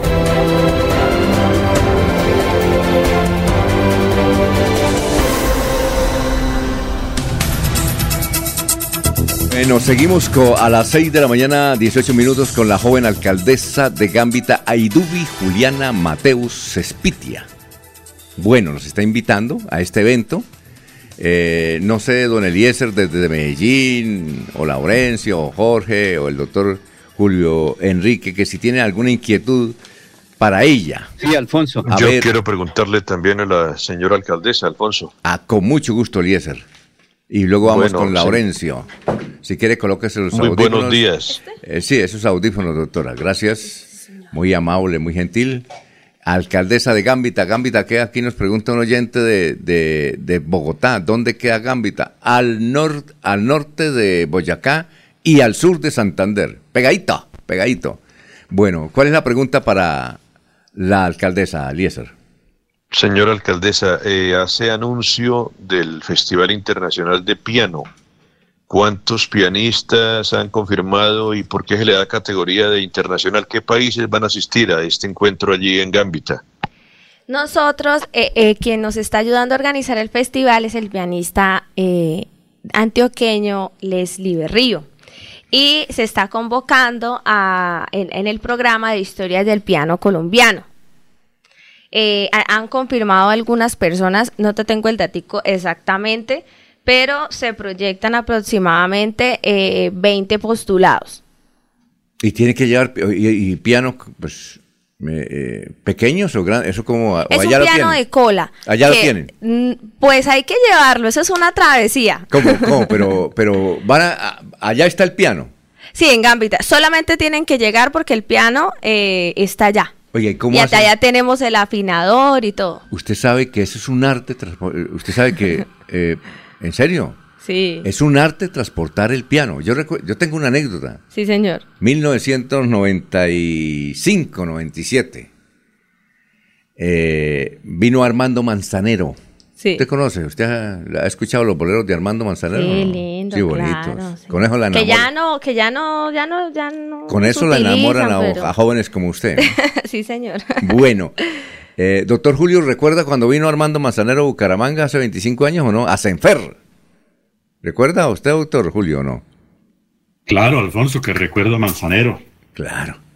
Y resulta que encontraba un señor que era pensionado del Banco de la Él era el único que tenía el piano que exigía Armando Manzanero. Bueno, el asunto no fue que lo prestara, el asunto era para trasladarlo. Eso es un lío, ¿no, doctor Julio? ¿Usted sabía que trasladar un piano, eso es un- una cosa, hay que eh, hacer una infraestructura? ¿Sí sabía eso, doctor? Eh, sí, Alfonso, no solamente por, por lo pesado que pueda resultar en un momento dado, sino porque es un instrumento que por su pureza musical, pues eh, fácilmente se puede, digamos, eh, distorsionar, ¿no? Y hay que saberlo graduar con mucha precisión. Muy bien, perfecto. Entonces, ¿cómo van a trasladar el piano y de dónde lo van a trasladar? Desde Medellín. Desde y, y por, ¿y cómo? Él tiene su carro propio. ¿Es decir, un carro? Sí, señor, un, ca- un ¿cómo se llama? Un furgón. Ajá. Y, e- y tiene el nombre y todo del piano. Sí, eso es una travesía. No, pero imagínese, imagínese con las carreteras de Santander. Sí, o sea, pero, pero se viene por, por la pavimentada y, y como hacia el municipio tenemos la, la, la vía pavimentada, entonces pues es un punto a favor, porque todo eso se valora. No, eso, eso hay que filmarlo. Y de por sí tiene Hay que... eh, eh, su- que eso es un buen... ¿Cómo se transporta un piano? ¿Cómo? Eh, Dato curioso, Alfonso, cordial saludo para usted y para toda la audiencia. Es, es, eh, eh, el tercer periodista que siempre nos dice, oye, porque no hacen la memoria basada en, el transporte de ese piano. Y le hablamos con la alcaldesa, es, es increíble cómo llevar un piano, porque la gente dice, no, pero un piano, no, es que es un piano de cola, no, y es, es que- cualquier cosa, eso... No, y es que, no sé, para, para el, el asunto musical, el, eh, lo que dice el tono no se puede variar.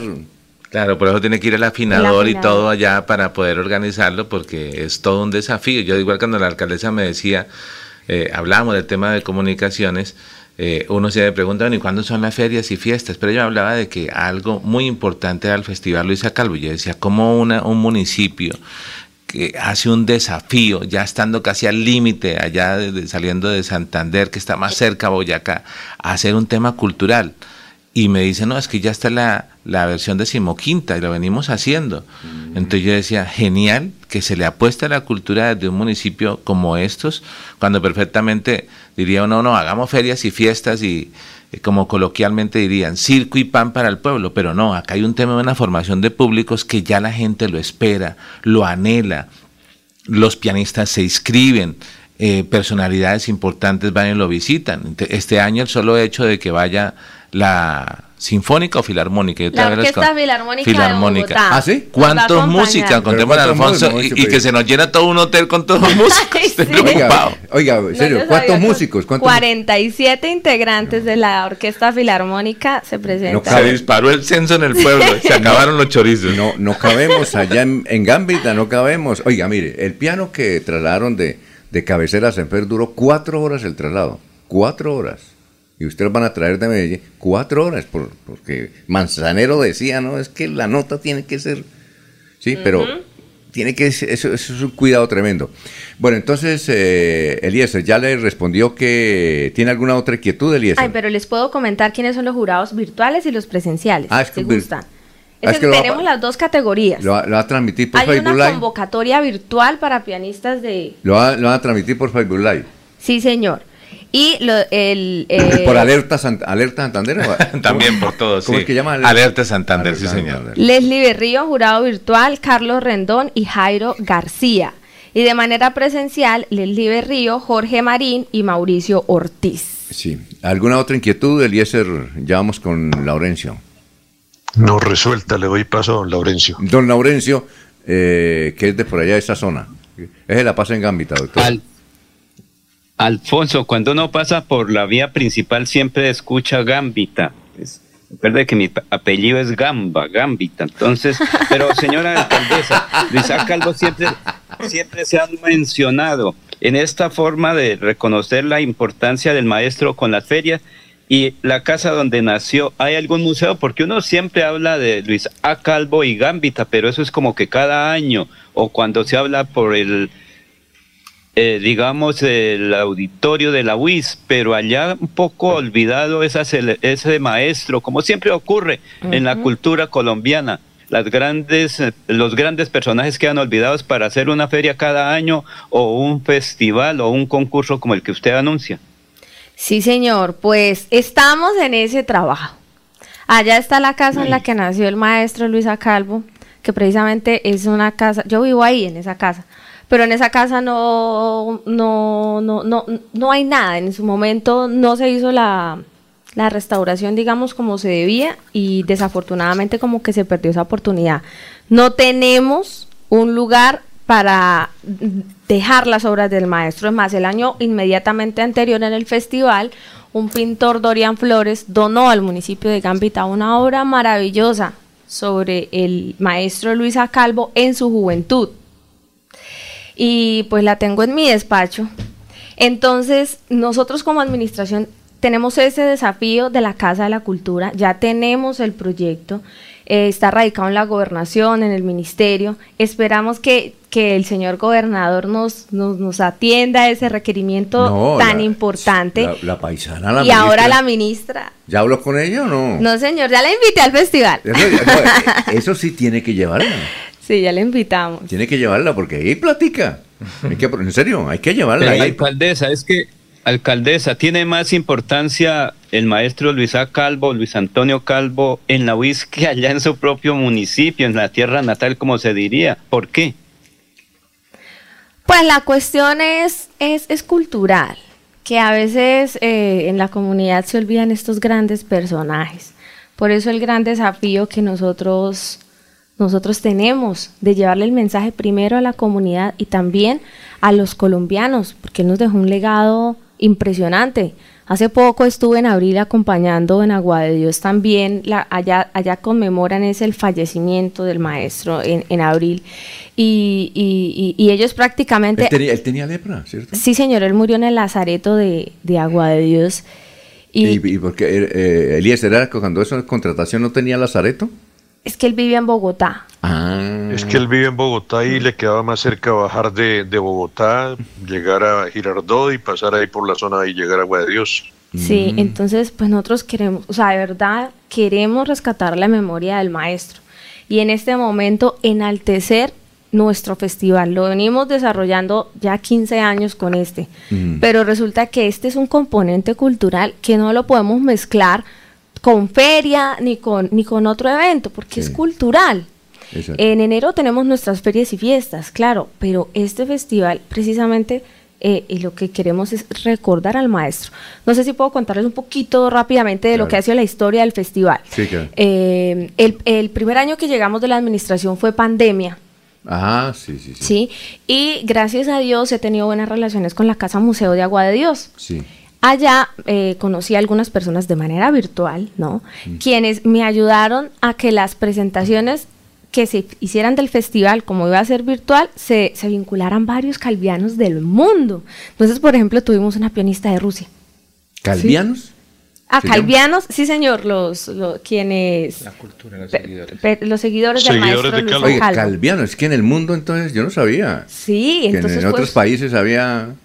Sí, se llama calviano. se ah, vincularon por allá de España, de Italia, de Rusia. Cuando yo miré, no, una pianista de Rusia y yo súper. Calviano, chévere. es decir, seguidor del maestro. Sí, señor, en el mundo. Ave María. Y, y- y- y fue muy bonito porque también se vinculó Sergio Espina, quien realizó una tesis de grado, que es un libro, eh, sobre la vida y obra del maestro Luis Antonio Calvo desde su niñez hasta a su adultez. Eh, entonces fue muy bonito porque se vincularon personas no solo del municipio, no solo del departamento, sino también del mundo. Ya el año pasado, cuando lo pudimos hacer de manera en presencial y virtual, pues fue maravilloso, porque dijimos, yo les dije, yo quiero llevar el Yo quiero que los niños vean el piano y, y- y ya que le hemos metido la ficha a la cultura, pues que también vea que hay una esperanza también de, de vida a través de la cultura, sea con las danzas, artes marciales, la escuela de música, bueno, los procesos de formación cultural que tenemos en el municipio. Y ha sido muy, muy, muy, muy bonito. Por ejemplo, el año pasado contratamos o llevamos unas obras de teatro para representar a Luis Antonio Calvo, niño, joven y adulto, uno cada día. ¿Él de cuántos años murió más o menos? ¿Usted sabe la vida de él? Eh, más o menos. No, él murió joven. Porque po- po- eh, Elías, él murió por, por la lepra, cuando eso no habían inventado... Pero él no murió de lepra. O sea, es que ¿Él no eso- murió de lepra? Pues es que hay varias tesis, ¿no? A ver, ¿cuál es? Bueno, no, pero no sé si. No, que murió de lepra. No puedo comentar más porque no sé si. Dile la chiva a Alfonso de que Sí, no. Ah, no, entonces es de la Alfonso, vida... Alfonso. Sí, cuénteme. La lepra, la lepra va deteriorando eh, algunos miembros del cuerpo de la persona que eh, es afectada. Hay un tipo de lepra que llaman tuberculosa, hay otro tipo de lepra que llaman nerviosa. Y por ejemplo, en el maestro se, se cita por parte de historiadores que cuando él tocaba el piano, hasta sangre salía de sus dedos, de sus manos, en la ejecución del piano.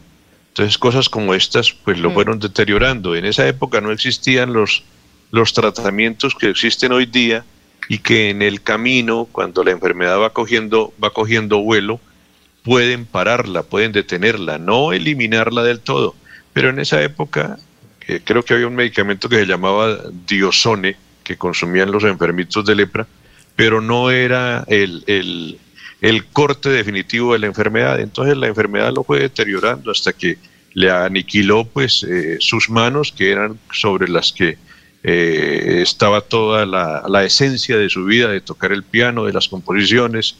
Eh, yo creo que el doctor Avellaneda también nos puede contribuir con, con un poco de historia de esa música. Los intermesos del maestro Calvo son las piezas musicales más conocidas del maestro Alfonso. Doctor Julio, ¿qué nos quiere decir al respecto?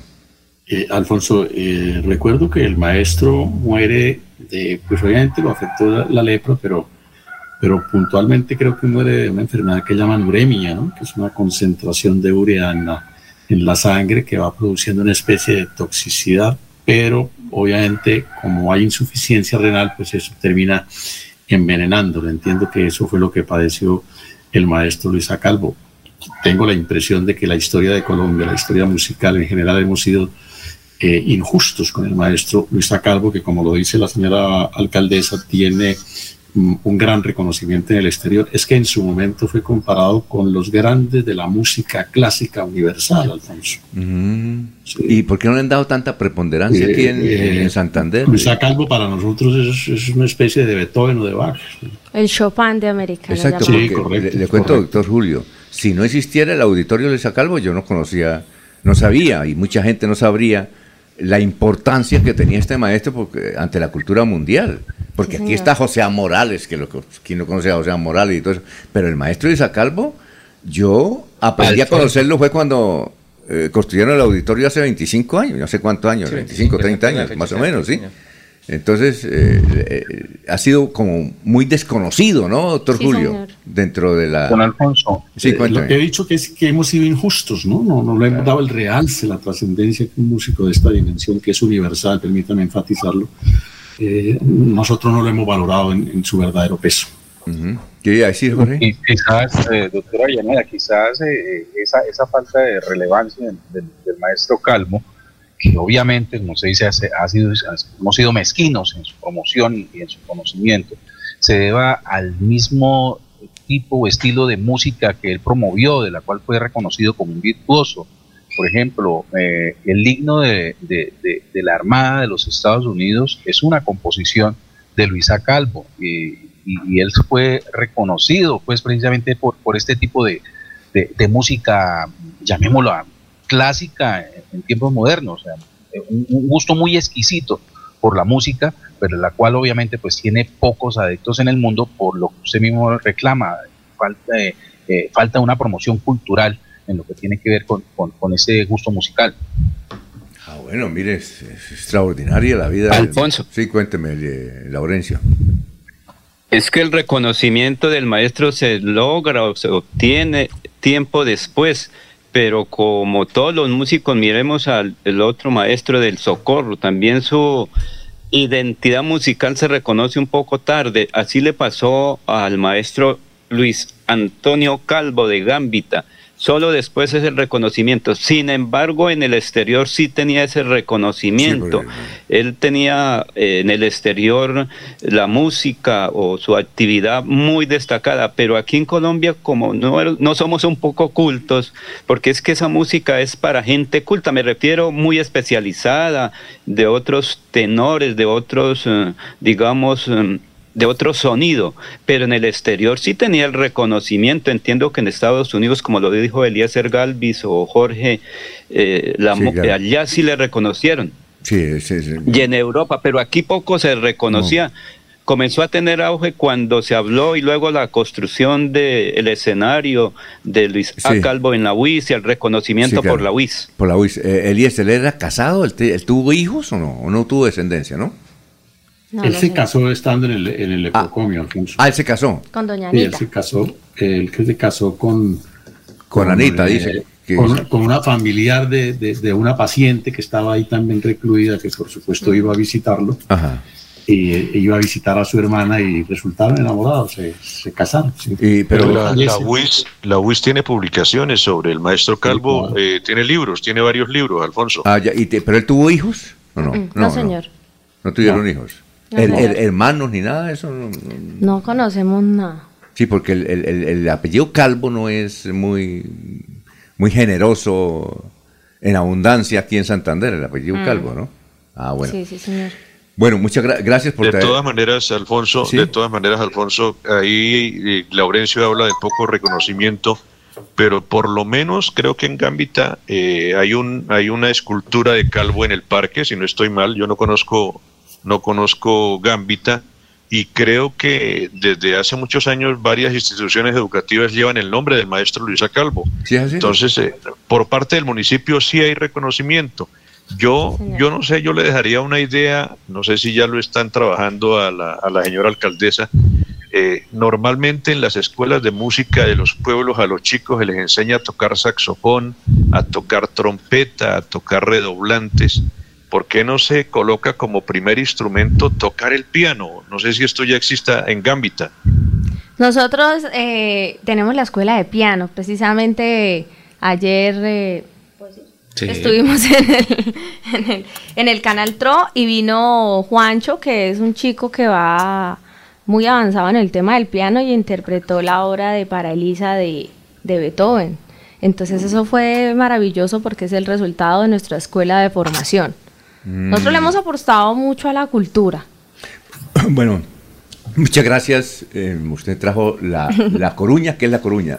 No, ese es el tarrito. Es. Están en proceso el emprendimiento de, Eh, de- de los jóvenes. de- un eh, joven. esto es. eh, Eso es mermelada de gulupa. ah, es como una combota. Sí, De, señor. ¿de qué? De gulupa. Curupa es una fruta, ¿cierto? Sí, señor, una, como una maracuyá, pero moradita. Es como Ah. un injerto entre maracuyá y, y tomate de árbol. Y el calenta. eh, y, se llama caliéntemelo. ¿Sí? se llama caliéntemelo. ¿En serio? Sí, señor. Ese es el emprendimiento de, No, de pero los, está bueno. de los esponjados. sí. Y el sombrero, ¿no? Ah, es un sombrero, Eh, sí, señor, ah, de qué la, bueno, para que le lleve a la señora, hágame el favor. Pero por supuesto. Hecho en palmicho. ¿En qué? En palmicho. Palmicho. Sí, señor. Ah, muy bien. Luego Eh, le traigo uno con la paja de oro. ¿Cómo se llama? La paja de oro. ¿Eso qué es? Un- Es un, es un sombrero hecho con una, con una. ¿Y lo hacen allá? Sí, señor. O sea que los turistas cuando vayan compran de esto. Estamos en ese proceso, sí, Ah, señor, bueno. para que lo compren. De por sí el año pasado a Glorita, nuestra artesana, eh, se le hizo un reconocimiento muy especial a la gobernación de Santander y se declaró como patrimonio vivo de los santanderianos. De Bueno. los siete que eligió la Alcaldesa, ¿y cuándo el piano? Mucha, muchas gracias. El piano como obsequio ya- cultural. sí, ya hablaremos después porque se nos acabó el tiempo. Eh, Aidubi, usted no debe tener tocaya, ¿no? Aidubi. No, señor, soy única. Aidubi, Juliana Como Mateos seres Muchas gracias por haber estado con Muchas nosotros. gracias, Alfonso, y a ustedes por darnos el espacio y por permitirnos acá eh, ser la voz de los gambiteros. Del 27, del 27 y el 28 de agosto. 26, 27 y 28 de agosto. Porque aquí falta 26, aquí únicamente está Ahí 20. está la otra hojita. Al otro Ah, lado. es que hay una de 26, que es el vier- Perdón, viernes. sí. Es el viernes, ¿no? Sí, señor. Viernes 26. Bueno, muchas gracias. A usted, Alfonso, Éxitos. a ustedes, a todos los oyentes, a todos los periodistas, muchas gracias y bendiciones. 6 y 39. En Melodía valoramos su participación.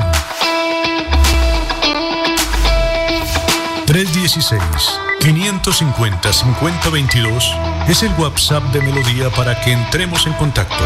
Envíenos videos o fotografías de las noticias de su comunidad y las publicaremos en nuestros medios digitales. 316-550-5022. El WhatsApp de Melodía para destacar su voz.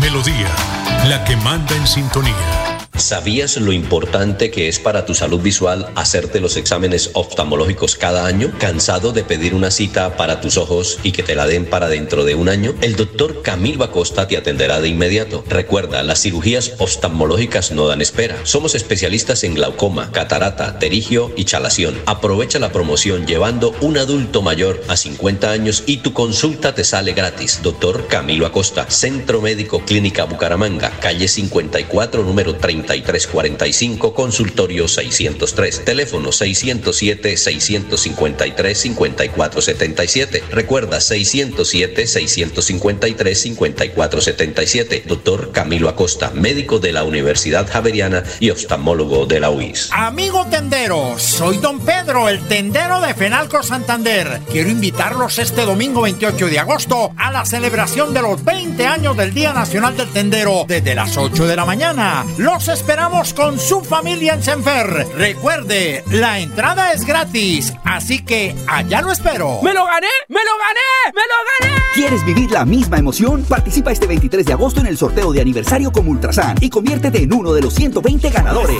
Pasión es mejorar tu Ultrasan. Multiactiva, 60 años cumpliéndole a nuestra gente. Vigilado Supersolidaria. Aplican términos y condiciones. Cajazán hace realidad el sueño de tener casa propia. Postúlate al subsidio familiar de vivienda de interés social en cajazán.com hasta el 31 de agosto. Te apoyamos durante todo el proceso. Vigilado Supersubsidio.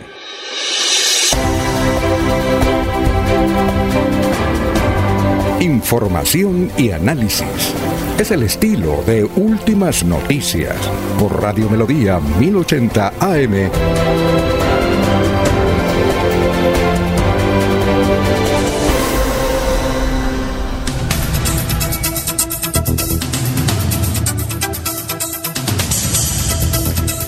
Bueno, eh, son las 6 y 42. Está Sabino Caballero, director de contenidos de Radio Melodía. Sabino, ¿cómo está? ¿Cuál es la tendencia de hoy? Tenga usted muy buenos días.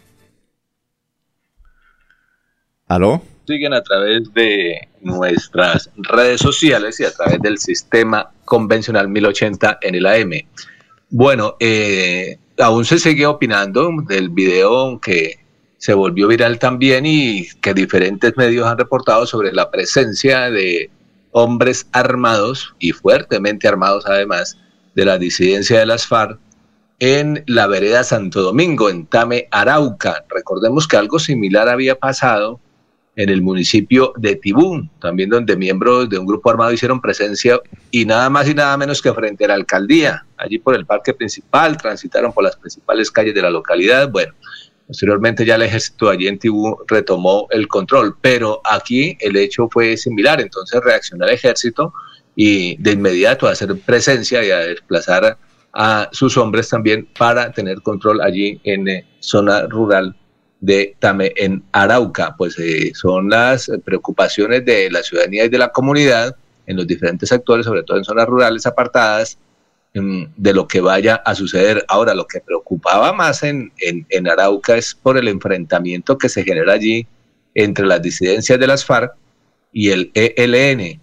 Y entonces, claro, queda la gente de por medio. Hay algunos videos que muestran efectivamente tiroteos entre las dos fuerzas ilegales y la población prácticamente debajo de las camas, tratando pues de evitar pues que algún eh, eh, algo pues que no se quiera pues suceda. Entonces es complicada la situación en la que vive eh, la gente en el campo, en zona rural, reitero, sobre todo en Arauca. Tiene trabajo allí bastante el gobierno nacional. Esperemos a ver qué pasa con la propuesta de paz total. Y el otro tema tiene que ver con la gente está pendiente de la elección del Contralor hoy, que ya tenemos, pues digamos, nuevas informaciones porque ya todo cambió, todo dio un giro. Son más de 200 votos.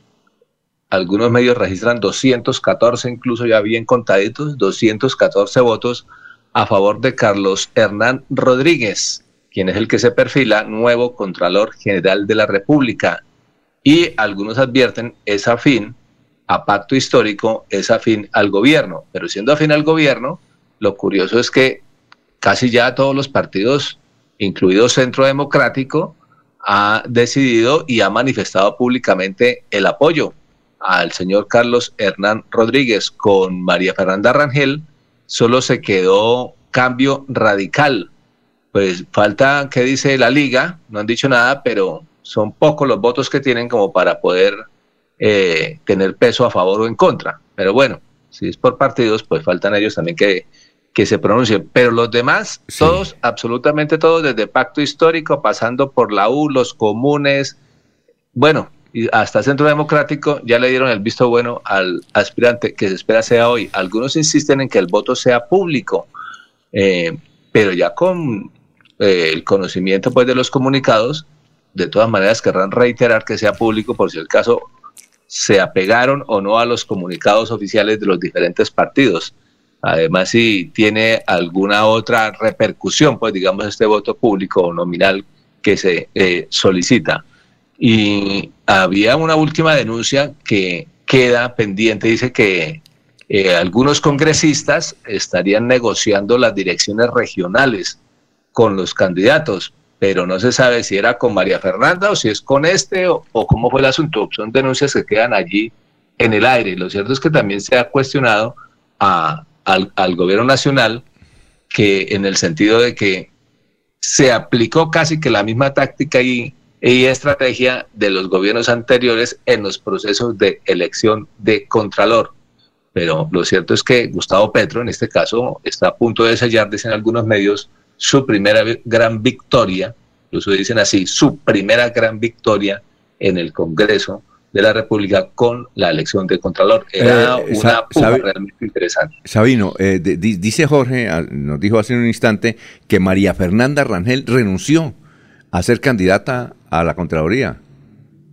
Ah, bueno, tal vez ya diría, ya se quedaba ya con pocas opciones realmente, y entonces ya entre tanto cuestionamiento y demás a, su propuesta, lo que significaba que era también vocera, pues digamos, o representante, representaba los intereses del actual Contralor, pues todo esto fue mellando hasta que le fueron retirando el respectivo respaldo. Y ya públicamente ya los otros partidos ya lo han dicho también, y tranquilamente, un día dicen con uno, otro dicen mañana.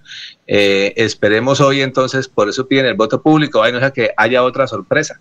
Ajá, bueno, pero yo creo que eligen hoy. La cambiante permanentemente. Sí, perfecto. ¿Algo más, eh, Sabino? No, señor, muchas gracias. Esta es toda la información que se está opinando en las redes sociales. Recordarles, 316-550-5022 es el WhatsApp de Melodía. Bueno, antes de ir, a- gracias Sabino, antes de ir a una pausa, eh, nos escribe Fabio Hernando Bastilla Dueña desde Atlanta, Estados Unidos, gracias. Eh, también Olga Blanco, eh, William Flores Riátiga y Ana Galeano, que hace unos comentarios sobre lo que dijo la rectora, que no está de acuerdo ella con lo que dijo la rectora, sobre todo para los niños en función de discapacidad que están siendo tratados en ese colegio politécnico de la ciudad de Bucaramanga. Son las 6 y 48. ¿Sabías que en Financiera como Ultrasan tus ahorros y aportes van sumando? ¿Sumando qué? ¡Sumando beneficios! Incrementa el saldo de tus ahorros y aportes y disfruta sin costo cuota de manejo en la tarjeta débito, retiros gratis en cajeros automáticos nacionales y mucho más. No esperes más. Disfruta más beneficios con Financiera como Ultrasan. Escucha Últimas Noticias por Radio Melodía. Últimas Noticias por Radio Melodía, la que manda en sintonía. Bueno, vamos con más noticias, Jorge. Y Jorge, ya está confirmada entonces la renuncia de María Fernanda Rangel a la aspiración de ser Contralora General de la República. Es así, ¿verdad? No, Alfonso, anunciamos que en las próximas horas se conocerá Ah, su renuncia, debido precisamente a la falta de apoyos o a la manera como entre los dedos de la mano se le fue diluyendo esta aspiración. En ese momento, María Fernanda Rangel solo cuenta de manera pública anunciada con el respaldo del partido Cambio Radical y con el del Partido Liberal, que además eh, ha guardado un silencio absoluto con respecto a cuál sería su Jorge. Eh, sí, doctor Julio.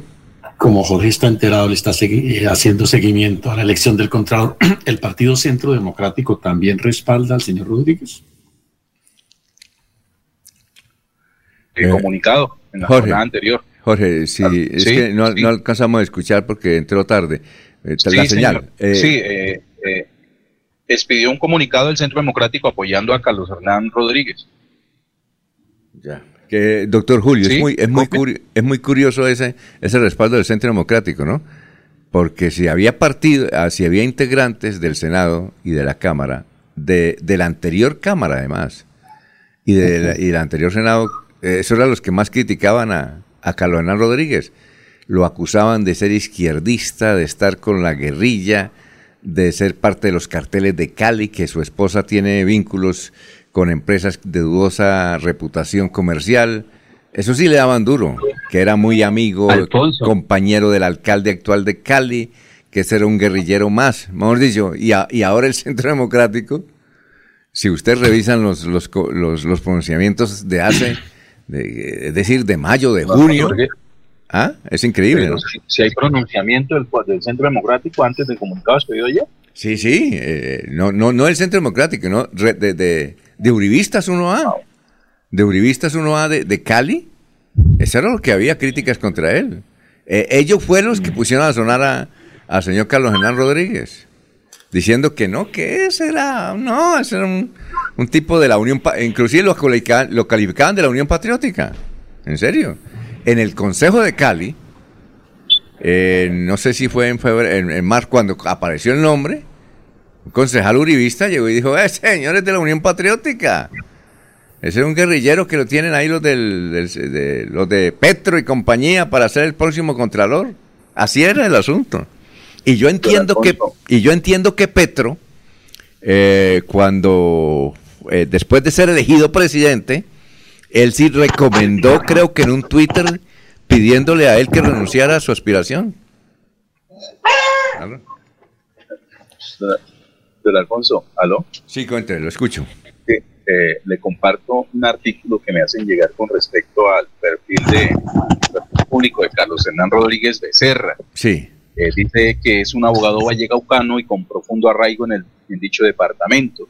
Ha ocupado importantes cargos públicos regionales y de carácter nacional, debido en buena medida al apoyo del movimiento político liderado por Juan Carlos Abadía Campo, el gobernador del Valle del Cauca, sancionado por gestionar reuniones políticas con alcaldes de su departamento a favor de la campaña de Andrés Felipe Arias, además de otras irregularidades relacionadas con la contratación pública. De la relación política de Carlos Hernán Rodríguez con Abadía Campo se da cuenta su rúbrica el 18 de agosto de 2007, cuando junto con Juan Carlos Martínez Sinisterra, condenado posteriormente por fraude electoral y parapolítica, inscribieron el movimiento por un Valle Seguro, que finalmente avaló a Juan Carlos Abadía como candidato a la gobernación del Cauca. Carlos Hernán Rodríguez, en la vigencia 2021, fue contratista afortunado y con mucho tiempo disponible, celebró contratos por prestación de servicio con tres entidades públicas del orden nacional, la Agencia Nacional de Tierras, la Contraloría General de la República y la Corporación Autónoma Ambiental de de Cundinamarca CAR. Producto de ello, debió presentar declaraciones de bienes y rentas para comenzar labores en esas tres entidades, esto según lo exige la ley 2013 de 2019. Eh, de acuerdo con una consulta en la ventanilla única de registro con cédula de ciudadanía Carlos Hernán Rodríguez, aparecen a su nombre cuatro propiedades ubicadas en Cali y cuatro más en Palmira. Y en estos cuatro últimos inmuebles adquiridos en 2018 vía adjudicación por sucesión, el señor Rodríguez Becerra posee participación del 50% en el inmueble con folio de matrícula número tal y que son precisamente inmuebles los que no aparecen en hacer declaraciones de bienes y rentas presentadas el año pasado, es decir, en 2021, en diferentes meses. Es decir, eh, bastante controversial el nombre de Juan Carlos Rodríguez, Carlos Hernán Rodríguez, en lo que tiene que ver con su vida pública. Oiga, doctor Julio, ¿usted recuerda de un Contralor General de la República, que, el que eh, Manuel Francisco Becerra? Claro, Que- que- compañero mío de universidad, somos de la misma promoción, Alfonso. Ah, bueno, Kiko él- Becerra. Kiko Becerra, él reemplazó a Rodolfo. Él fue el que reemplazó a Rodolfo. Sí, él reemplazó a Rodolfo. sí. Bueno, es que dicen que este es sobrino de, de, de Kiko Becerra. Es decir, No, no, no, no sabía. sí, sí, sí, dicen que es sobrino y, y- y además todo lo malo era él, que está, era colado y mire, ya va a ser contralor. Sí, No, pero. Alfonso, creo que hay que hacer claridad eh, respecto, porque eh, hay como alguna confusión entre Luis Alberto Rodríguez y Carlos Hernán Rodríguez. Ambos aspiraron a ser, eh, ambos eh, se presentaron al- a la, a la convocatoria para la elección de Contralor. Tras la realización de todas las pruebas, Luis Alberto Rodríguez y Carlos Hernán Rodríguez ocuparon el primer puesto con el mismo puntaje. Luis Alberto Rodríguez es la persona a quien se ha aludido como cercano al presidente Petro y como el candidato supuestamente de, No, no, doctor Carlos Hernán Rodríguez. del presidente de la no, República. No, Luis Alberto Rodríguez desistió de su aspiración Do- doctor a ser contralor por petis que le hizo el señor presidente de la República. El que queda y que parece ser el virtual contralor es Carlos Hernán Rodríguez, que es personaje que no tiene nada que ver con Luis Alberto Rodríguez y Carlos Hernán Rodríguez es producto finalmente de los conciliábulos y de los acuerdos de tipo político que por lo demás son naturales en el Congreso de la República y no es el candidato con el que se ha querido identificar al gobierno del presidente Petro. doctor, no, es que eh, entiendo yo que el Pollo Rodríguez, Luis Alberto Rodríguez, de Valledupar, ese era el candidato de Duque, de Duque, y Carlos Hernán Rodríguez sí lo asocian con Petro. Es decir, Luis Alberto Rodríguez, recuerda bueno. usted, recuerda Sí. usted que, que- que él está construyendo, él, él explicó, está construyendo una mansión que vale supuestamente dos millones de Eh, dólares. Tiene usted, tiene usted toda la razón, Alfonso. Ah, sí, sí. Eh, hago la corrección. Sí, tenía la confusión de los dos nombres. Sí, sí, Carlos Hernán Rodríguez es el amigo que, que fue amigo de Petro, que, Sí. decir, que fue amigo del, del M19 y luego eh, Carlos Hernán se fue a, a- a la guerrilla, a la paz, luego terminó en la Unión Patriótica y luego se vinculó con lo- la familia Abadía.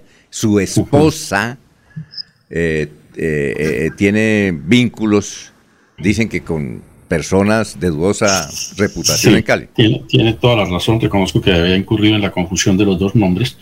Pero no es menos cierto que Carlos Hernán Rodríguez finalmente es el de los aspirantes el que obtuvo el mayor puntaje en las pruebas selectivas. Sí, también, sí, también que obtuvo el mayor puntaje. En todo caso, doctor Julio va a estar a pedir de boca esa sesión que empieza a las 2 de la tarde Alfonso. en el Senado, ¿no? No, eso ya como me dijo algún alcalde una vez a mí, Alfonso, eso ya está cocinado. Sí, sí, sí, ¿no? Pero, pero, venga, pero recuerde usted que el doctor Laforí el año pasado, eh, digo, hace cuatro años era el contralor elegido, ¿no? El doctor Laforí. Y ya cuando el, el, eh, el horno estaba listo, quedó fue eh, el muchacho de Pereira, amigo de César Gaviria. ¿Sí o no? Ese, ese cocinado, el señor Carlos Hernán Rodríguez, ¿va con mermelada o sin mermelada? No sé, no, no, eso sí no sé, pero en todo caso, ¿qué iba a decir don. Laurencio? Laurencio? Es que la política es muy dinámica. Recuerde que son acuerdos, como lo dijo el doctor Julio Enrique, para definir mayorías en el Congreso de Colombia hoy. Entonces, eso es normal, se hacen acuerdos previos, fue con la señora Rangel, pero ella no resistió, digamos, que eh, esa presión o ese trabajo político y finalmente le quitaron casi todos el apoyo. La política es dinámica, encontraron al doctor Rodríguez que la, es la persona que tiene más garantías en, eh, digamos, que en el ejercicio de la Contraloría. Y hay pues obviamente una serie de acuerdos. Hay que esperar quién va a ser el delegado en Santander de la Contraloría General de la Nación y en cada departamento, porque son 32, eh, no sé si se llaman ahora delegaciones o eh, eh, sedes de la Contraloría General de la Nación. Y ahí pues eh, alguna cosa caerá en ese proceso político de la dinámica. La política es muy dinámica, entonces Sí. ahí se va haciendo una serie de acuerdos muy importantes que hoy se verán reflejados en la elección del nuevo Contralor. Bueno, perfecto. Vamos con más noticias. Eh, Eliezer, lo escuchamos. Son las 6 y 58 minutos. Estamos en Radio Melodía. Dos noticias, Alfonso. La buena noticia es el rescate con vida de los nueve mineros que permanecían atrapados durante 15 horas, llevaban ya allá en una mina en Cundinamarca, la mina El Bosque, en la vereda Tibitá del municipio de Lenguasaque. Entonces, en las horas de esta madrugada fueron rescatados.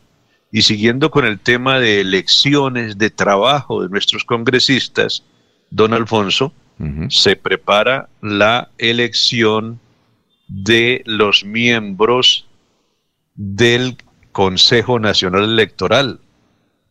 Los nueve magistrados del Consejo Nacional Electoral, eh, pese a que tendrán que pasar algunos días para que se conozca la lista oficial, ya existen indicios de los candidatos que propondrán algunos partidos y se dan algunos nombres, Alfonso. Eh, esta elección eh, será el día 22 de agosto, ese día será, se dará el resultado, eh, pero ya hay algunos nombres, por ejemplo, por el Centro Democrático se anuncia el doctor Álvaro Hernán Prada, eh, por eh, eh, Cambio Radical se habla de César Lorduy Maldonado, por el Partido Conservador le han entregado el respaldo al doctor Alfonso Campo, el partido de la U espera designar a Maritza Martínez, ex senadora que llegó al Congreso en el 2010 y duró allí tres periodos legislativos. El Partido Liberal eh, dice que va a postular a Benjamín Ortiz Torres eh, como candidato. Entonces ahí tienen trabajo para otra elección. el Pacto Histórico y el Partido Alianza Verde no han revelado los nombres para esta designación. Le tengo uno, le tengo uno. Es santanderiano. Eh, Lo entrevistamos acá, ¿se acuerda? ¿Quién es? Jairo, es de San Vicente. Jairo Corso Ordóñez. Y él, eh, él está por el pacto histórico, pues es el premio que le van a dar porque él fue el que salvó 60 mil boticos que tenían por ahí embolatados eh, el pacto histórico y logró una, unas curules en Cámara y Senado. Entonces, lo entrevistamos acá. Él es el actual asesor, principal asesor de- del presidente de la Cámara de Representantes. O sea que él- Esta elección, Alfonso, es entonces el 23 de agosto y se va a reunir una vez más en pleno el Congreso para esta elección que eh, estará eh, dando los nombres de los nueve magistrados de esta importante eh, organización, hablemos así, Sí. político-administrativa del país, Alfonso. Y además, doctor Julio, ellos ya tienen categoría de magistrado, porque antes no eran magistrados. Eh, yo recuerdo que Jorge Humberto Mantilla fue del Consejo Nacional Electoral, pero cuando eso no eran magistrados. En cambio, ahora, doctor Julio, son magistrados y el sueldito es de 34, ¿no? 34 paquetes al mes, fuera de otras gabelas, camionetica, escoltas y otras gabelitas, ¿no? doctor Julio.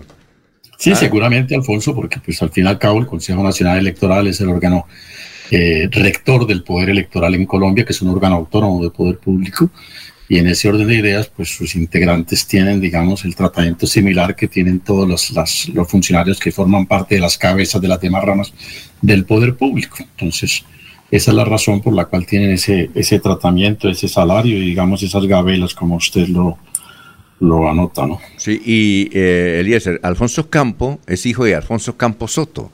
Alfonso Campo fue el director de la unidad de protección, muy uribista, uribista 1A, porque en su casa se hacían muchas fiestas vallenatas con el presidente Uribe y el presidente Duque a bordo, y el, es vicepresidente, el doctor Santos. Así es que Alfonso Campos Soto, el hijo de Campos Soto, que es un patriarca uribista de, del Cesar, y Marisa Martínez, Marisa Martínez es una hermosísima señora, muy hermosa, del departamento del Meta. Ella fue senadora de la República por el partido de la U, uribista 1A también. ¿Quién más está? Eh, dice usted, eh, Eliezer. Pues ya se me fue la información, Alfonso. ¿Por qué? ¿Ya Eh, le borró? Se le fue. Ya se me borró. Es muy dinámica la información, muy dinámica. ¿Cuál otro para ver si conocemos la historia de ellos? ¿Lurduy? Ah, no, Lurduy es Lurduy, costeño. Lurduy. Uh, ese es de cambio radical, muy costeño, muy amigo de Germán Vargas. El hombre que no se peina, ese. Claro, que, y habla chévere además. Y habla pausadito, pero chévere. ¿Quién más? El Yeso, ¿no, ¿No los tiene por ahí? ¿Ya se le borraron? Ya se, acabé de bajar la información, Alfonso. Pensé que había cumplido ya con la tarea. No, pero era que teníamos datos. Es que, es que lo interrumpí porque Jairo Corso, él aspira. Él aspira a ser, y lo dice abiertamente, a, a ser, pues, al menos en la práctica ganó el derecho. ¿O no? Se ganó el derecho. Y además es muy joven. Muy joven. Creo que está cumpliendo los 30 años de edad. Es de San Vicente. Bueno, ¿algo más, Eliezer? No, señor. Ah, bueno, perfecto. Vamos a una pausa, son las 7 de la mañana, 5 minutos. Aquí Bucaramanga, la bella capital de Santander.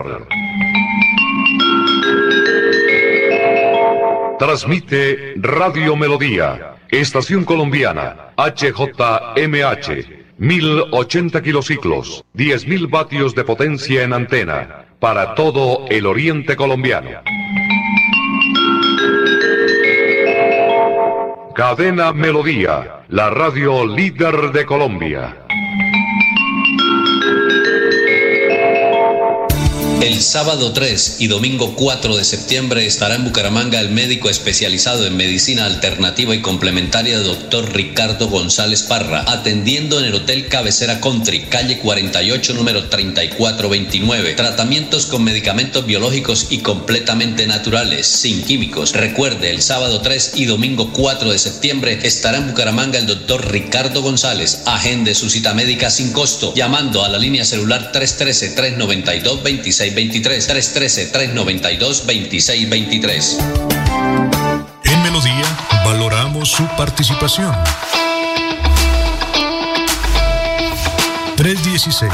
316-550-5022 es el WhatsApp de Melodía para que entremos en contacto. Envíenos videos o fotografías de las noticias de su comunidad y las publicaremos en nuestros medios digitales. 316-550-5022. El WhatsApp de Melodía para destacar su voz. Melodía, la que manda en sintonía.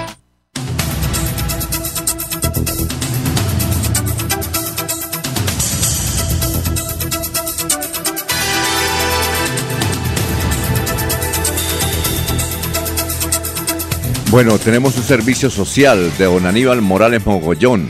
Dice don Aníbal, se invita al señor Libardo Muñoz Macías, propietario del vehículo Chevrolet Spark de placas M, B larga y Y, 293 matriculado en Bogotá, que se comunique con Aníbal Morales Mogollón al celular 315-373-4517, quien el día miércoles 17 de agosto, es decir, ayer, hizo un servicio de transporte sobre las 9 y 50 a 10 y 10 de la mañana desde la calle 44 con carrera 11 hasta el Caballo de Bolívar en la UIS, donde se olvidó una billetera con documentos personales.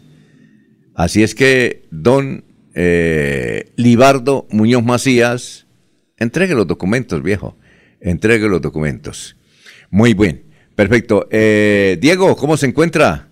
¿Cómo se encuentra en Orlando, Estados Unidos? Muy buenos días. Don Alfonso, buenos días. Pensé que me habían dado vacaciones ustedes por la hora. No, es que nos, nos visitó una hermosa alcaldesa de Gambita a hablar de Luisa Calvo, de un evento que hay eh, ahora en agosto, al final, a, a, finalizar agosto. Y por eso nos cogió lo tarde. Bueno, bueno, está muy bien, no hay problema. Yo puedo esperar un rato, no hay ningún inconveniente. ¿Qué más, Gran Diego? ¿Qué ha habido?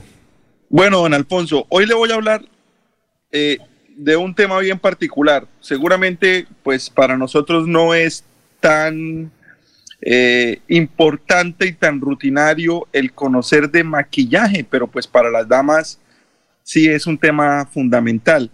Y seguramente si yo le hablo a usted, Alfonso, de un señor polaco que se llamaba Maximilian Fotorowicz, usted no va a tener ni idea de quién le estoy hablando. No. Pero si yo le digo que es el señor Max Factor, inmediatamente Ah, ya, claro. usted va a reconocer una de las compañías más grandes de la historia del maquillaje. Sí, claro. Este señor Maximilian, porque es su nombre original, como le decía, polaco, en 1904 fundó la compañía Mass Factor como tal.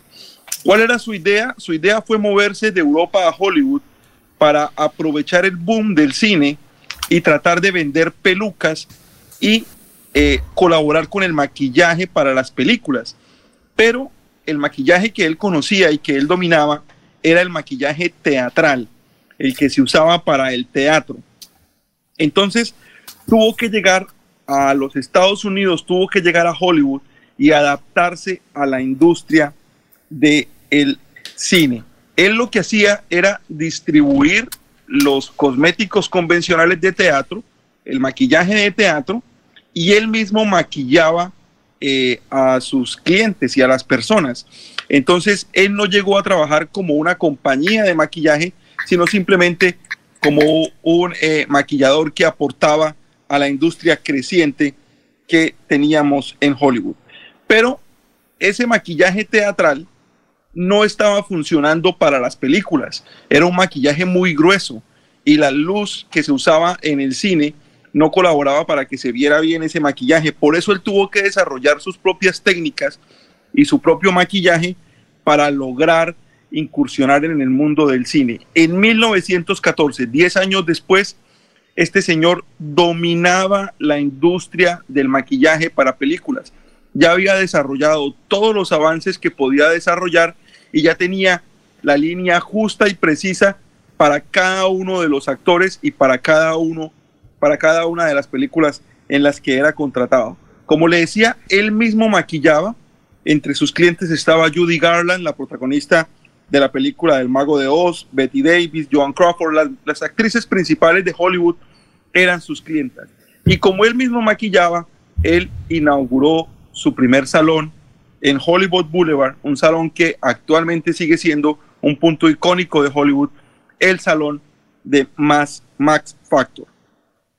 Este señor polaco siempre se eh, hizo llamar su producto como maquillaje. La palabra maquillaje estaba relacionada simplemente al teatro y a lo que usaban las damas de compañía en las noches en Hollywood. No era una palabra bien vista para la alta sociedad americana. Ellos lo llamaban cosméticos, completamente diferente. Y este señor introdujo la palabra maquillaje al mercado común de la sociedad civil en los Estados Unidos. Entonces, ese fue uno de sus primeros avances. En 1922, en unas vacaciones a Europa, fue a visitar uno de sus proveedores y lo trataron terriblemente mal. Fue humillado en la puerta de la compañía que fue a visitar en Alemania. Entonces decidió crear su marca y empezar a mover una línea comercial para la gente del común y ahí fue donde se impulsó de gran manera Max Factor y se convirtió en la línea número uno de cosméticos del mundo. El mayor pedido que le hicieron a Alfonso fue para la película Ben Hur. Le pidieron 600 litros de maquillaje. Imagínese usted cuánta gente puede maquillar con 600 litros. 600 litros de un solo color que lo usaban para convertir a todos los extras y darles el tono eh, moreno que deberían tener las personas en la película. Entonces, como los extras no todos tenían el mismo color de piel, tuvieron que unificar a todos los extras y fue el principal pedido. Max Factor, al igual que la ciencia y la historia del cine, fue adaptando su maquillaje a cada uno de los avances. Cuando pasamos de, cine blanco y negro a cine color, Max Factor creó una nueva línea. Cuando se usó el Technicolor, Max Factor creó una nueva línea y siempre estuvo ligado a la industria del cine. Max Factor durante la Guerra Mundial colaboró con el maquillaje para todos los camuflados del ejército de los Estados Unidos. Su aporte no fue simplemente comercial, sino ayudó al gobierno de los Estados Unidos en la Guerra Mundial.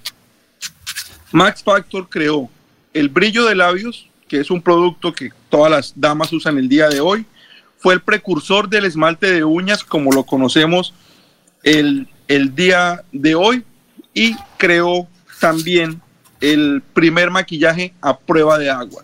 El aporte de Max Factor como industrial y como cosmetólogo ha sido fundamental, no solamente para el cine mundial, sino para todas las damas al día de hoy.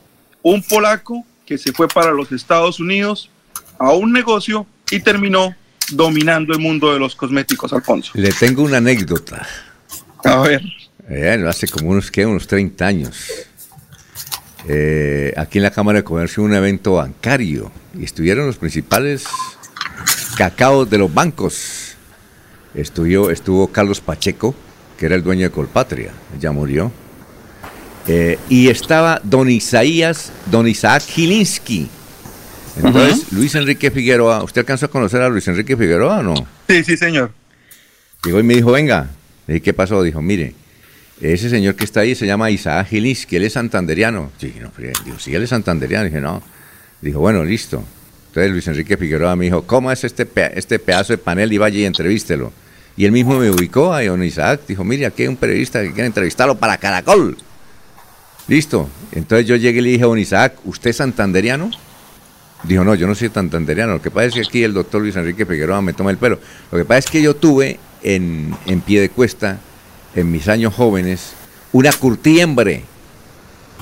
Y yo era el dueño de la curtiembre. Dijo, ¿verdad? Dijo, sí, claro. Y dije, bueno, ¿y ahora eres banquero? Dijo, sí, señor, soy banquero. Le dije, ah, bueno. Le hice una entrevista para el programa El Mejor Día de tu Vida, o más. Sí, que, que, fue para el programa de, Caracol, de, de, y entonces yo le pregunté, bueno, ¿y cuál es su sueño? ¿Y sabe qué me dijo? Mi sueño es tener una fábrica de cosméticos. ¿Y eso? Dijo, no, tiene que ser mi sueño, siempre tener una fábrica. Y pero usted es banquero y la puede tener. Dijo, sí, sí, cuando me retire voy a, voy a, ahora que mis hijos están en formación, me voy a dedicar a, tener, no sé si la tiene, no sé, mm, he buscado por internet a ver si tiene y le he preguntado a los cosmetólogos, eh, ¿sabe quién era cosmetólogo?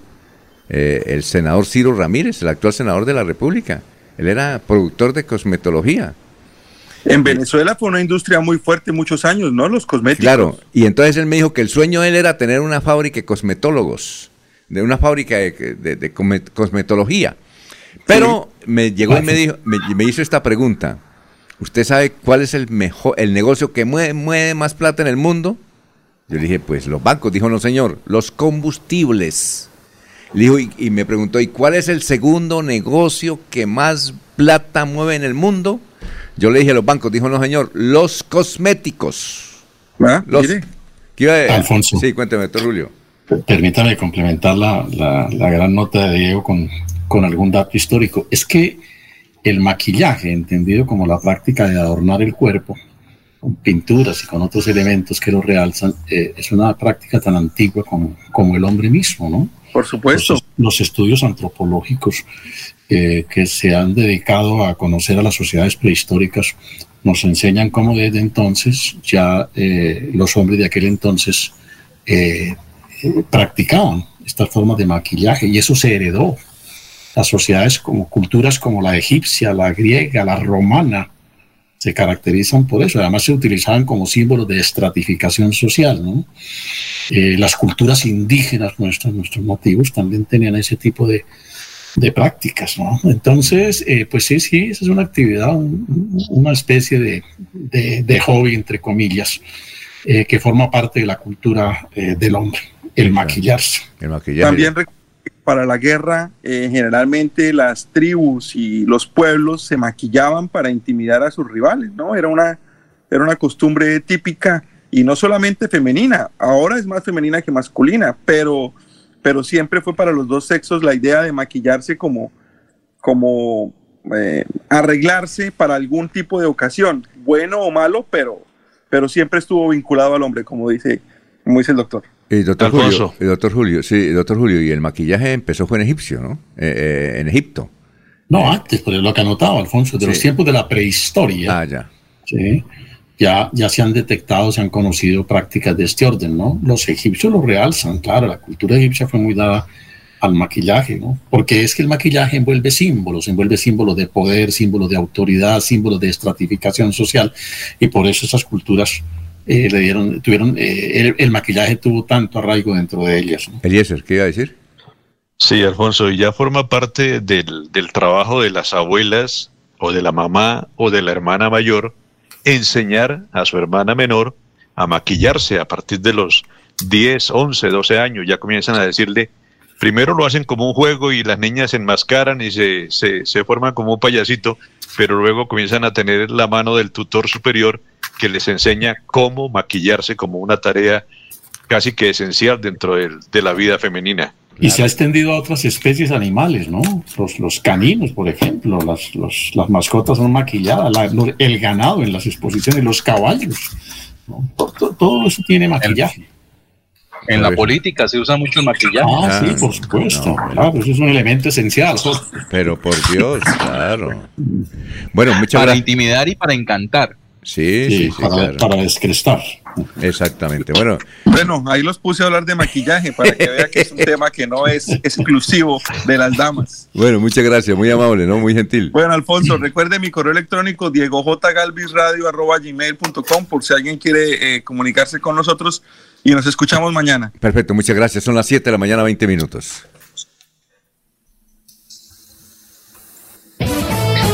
Hay más noticias. Muchas noticias, muchas noticias en Melodía 1080 AM. Soel Caballero está en Últimas Noticias de Radio Melodía 1080 AM. Buenos días, Alfonso, para usted, para los compañeros, igualmente para todos los oyentes. Luego de los hechos violentos que dejaron como saldo dos personas asesinadas y otra más herida, se adelantó hacia la medianoche un consejo extraordinario de seguridad en el comando del Departamento Policía Magdalena Medio. El eh, secretario del Interior, Luis Manuel Toro Hernández, manifestó que junto con las fuerzas militares, policía y demás autoridades político-administrativas se trabaja de manera conjunta en el desarrollo de estrategias para contrarrestar el homicidio y garantizar la seguridad en el distrito. Por otra parte, se dio a conocer conocer que en Barranca Bermeja se registran 133 casos de personas con dengue. La Secretaría Distrital de Salud, con el fin de controlar la enfermedad, ha adelantado acciones para evitar su propagación hasta la fecha. Se han eliminado 3.266 criaderos en distintos puntos de la ciudad. Además, la Unidad de Dimensión de la Vida Saludable y Enfermedades Transmisibles de la Secretaría Distrital de Salud ha realizado 1.731 visitas específicamente en hogares e instituciones educativas con la finalidad de realizar control físico del vector transmisión del dengue. Noticias con las que amanece el distrito continúan compañeros en estudios en últimas noticias de Melodía 1080 AM. La radio es vida. La radio es optimismo y esperanza. La radio fue primero. La radio fue ayer, es hoy y será mañana. La radio, tu compañía de siempre. Somos la radio, somos la radio. Y hoy como siempre, entramos en tu casa porque somos parte de tu familia en esta lucha por la vida. Con Radio Melodía y últimas noticias, quédate en casa. Gente, nos escucha en eh, Suratá.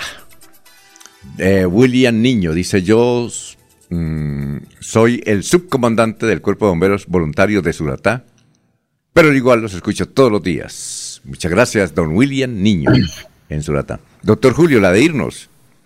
Alfonso, no puedo pasar por alto el artículo de Cecilia Orozco Tascón en El Espectador el día de ayer, el botín de las notarías nombradas a dedo.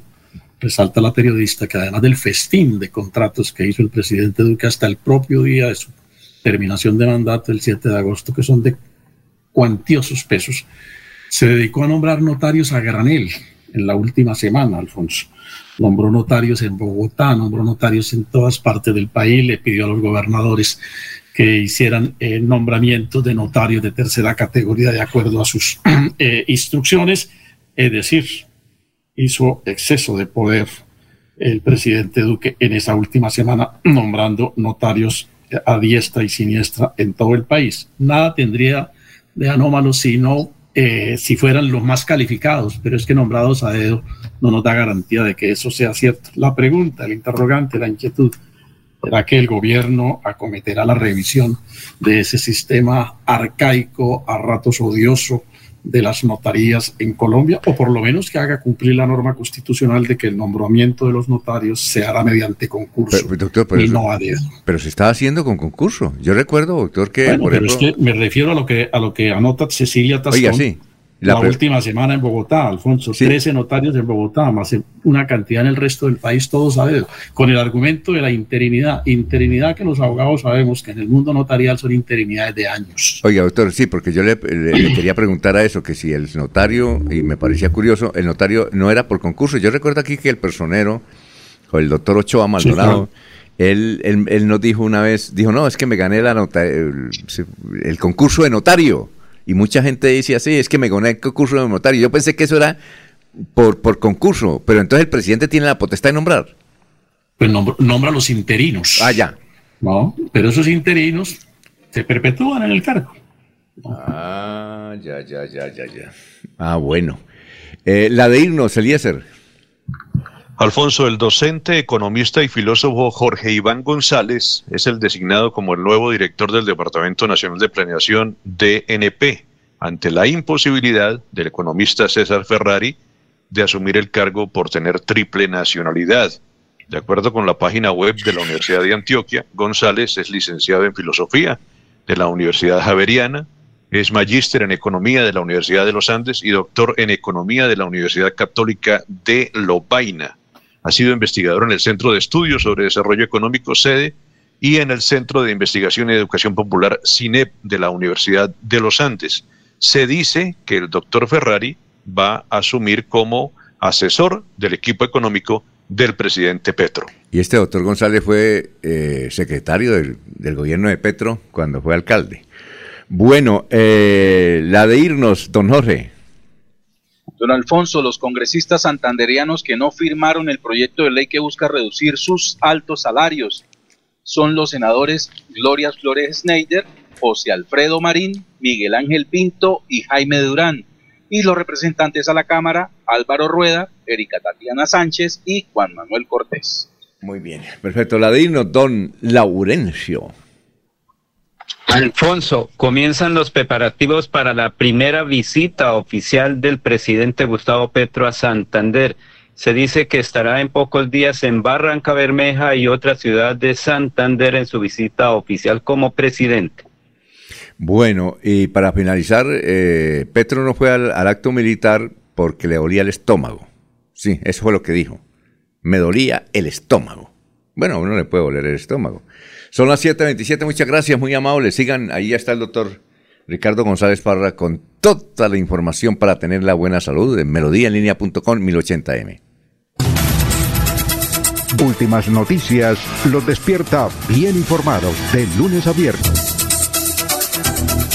En todas las áreas de la información regional, un periodista de Últimas Noticias registra la información en Radio Melodía 1080 AM y en melodíaenlínea.com. Director Alfonso Pineda Chaparro. Aquí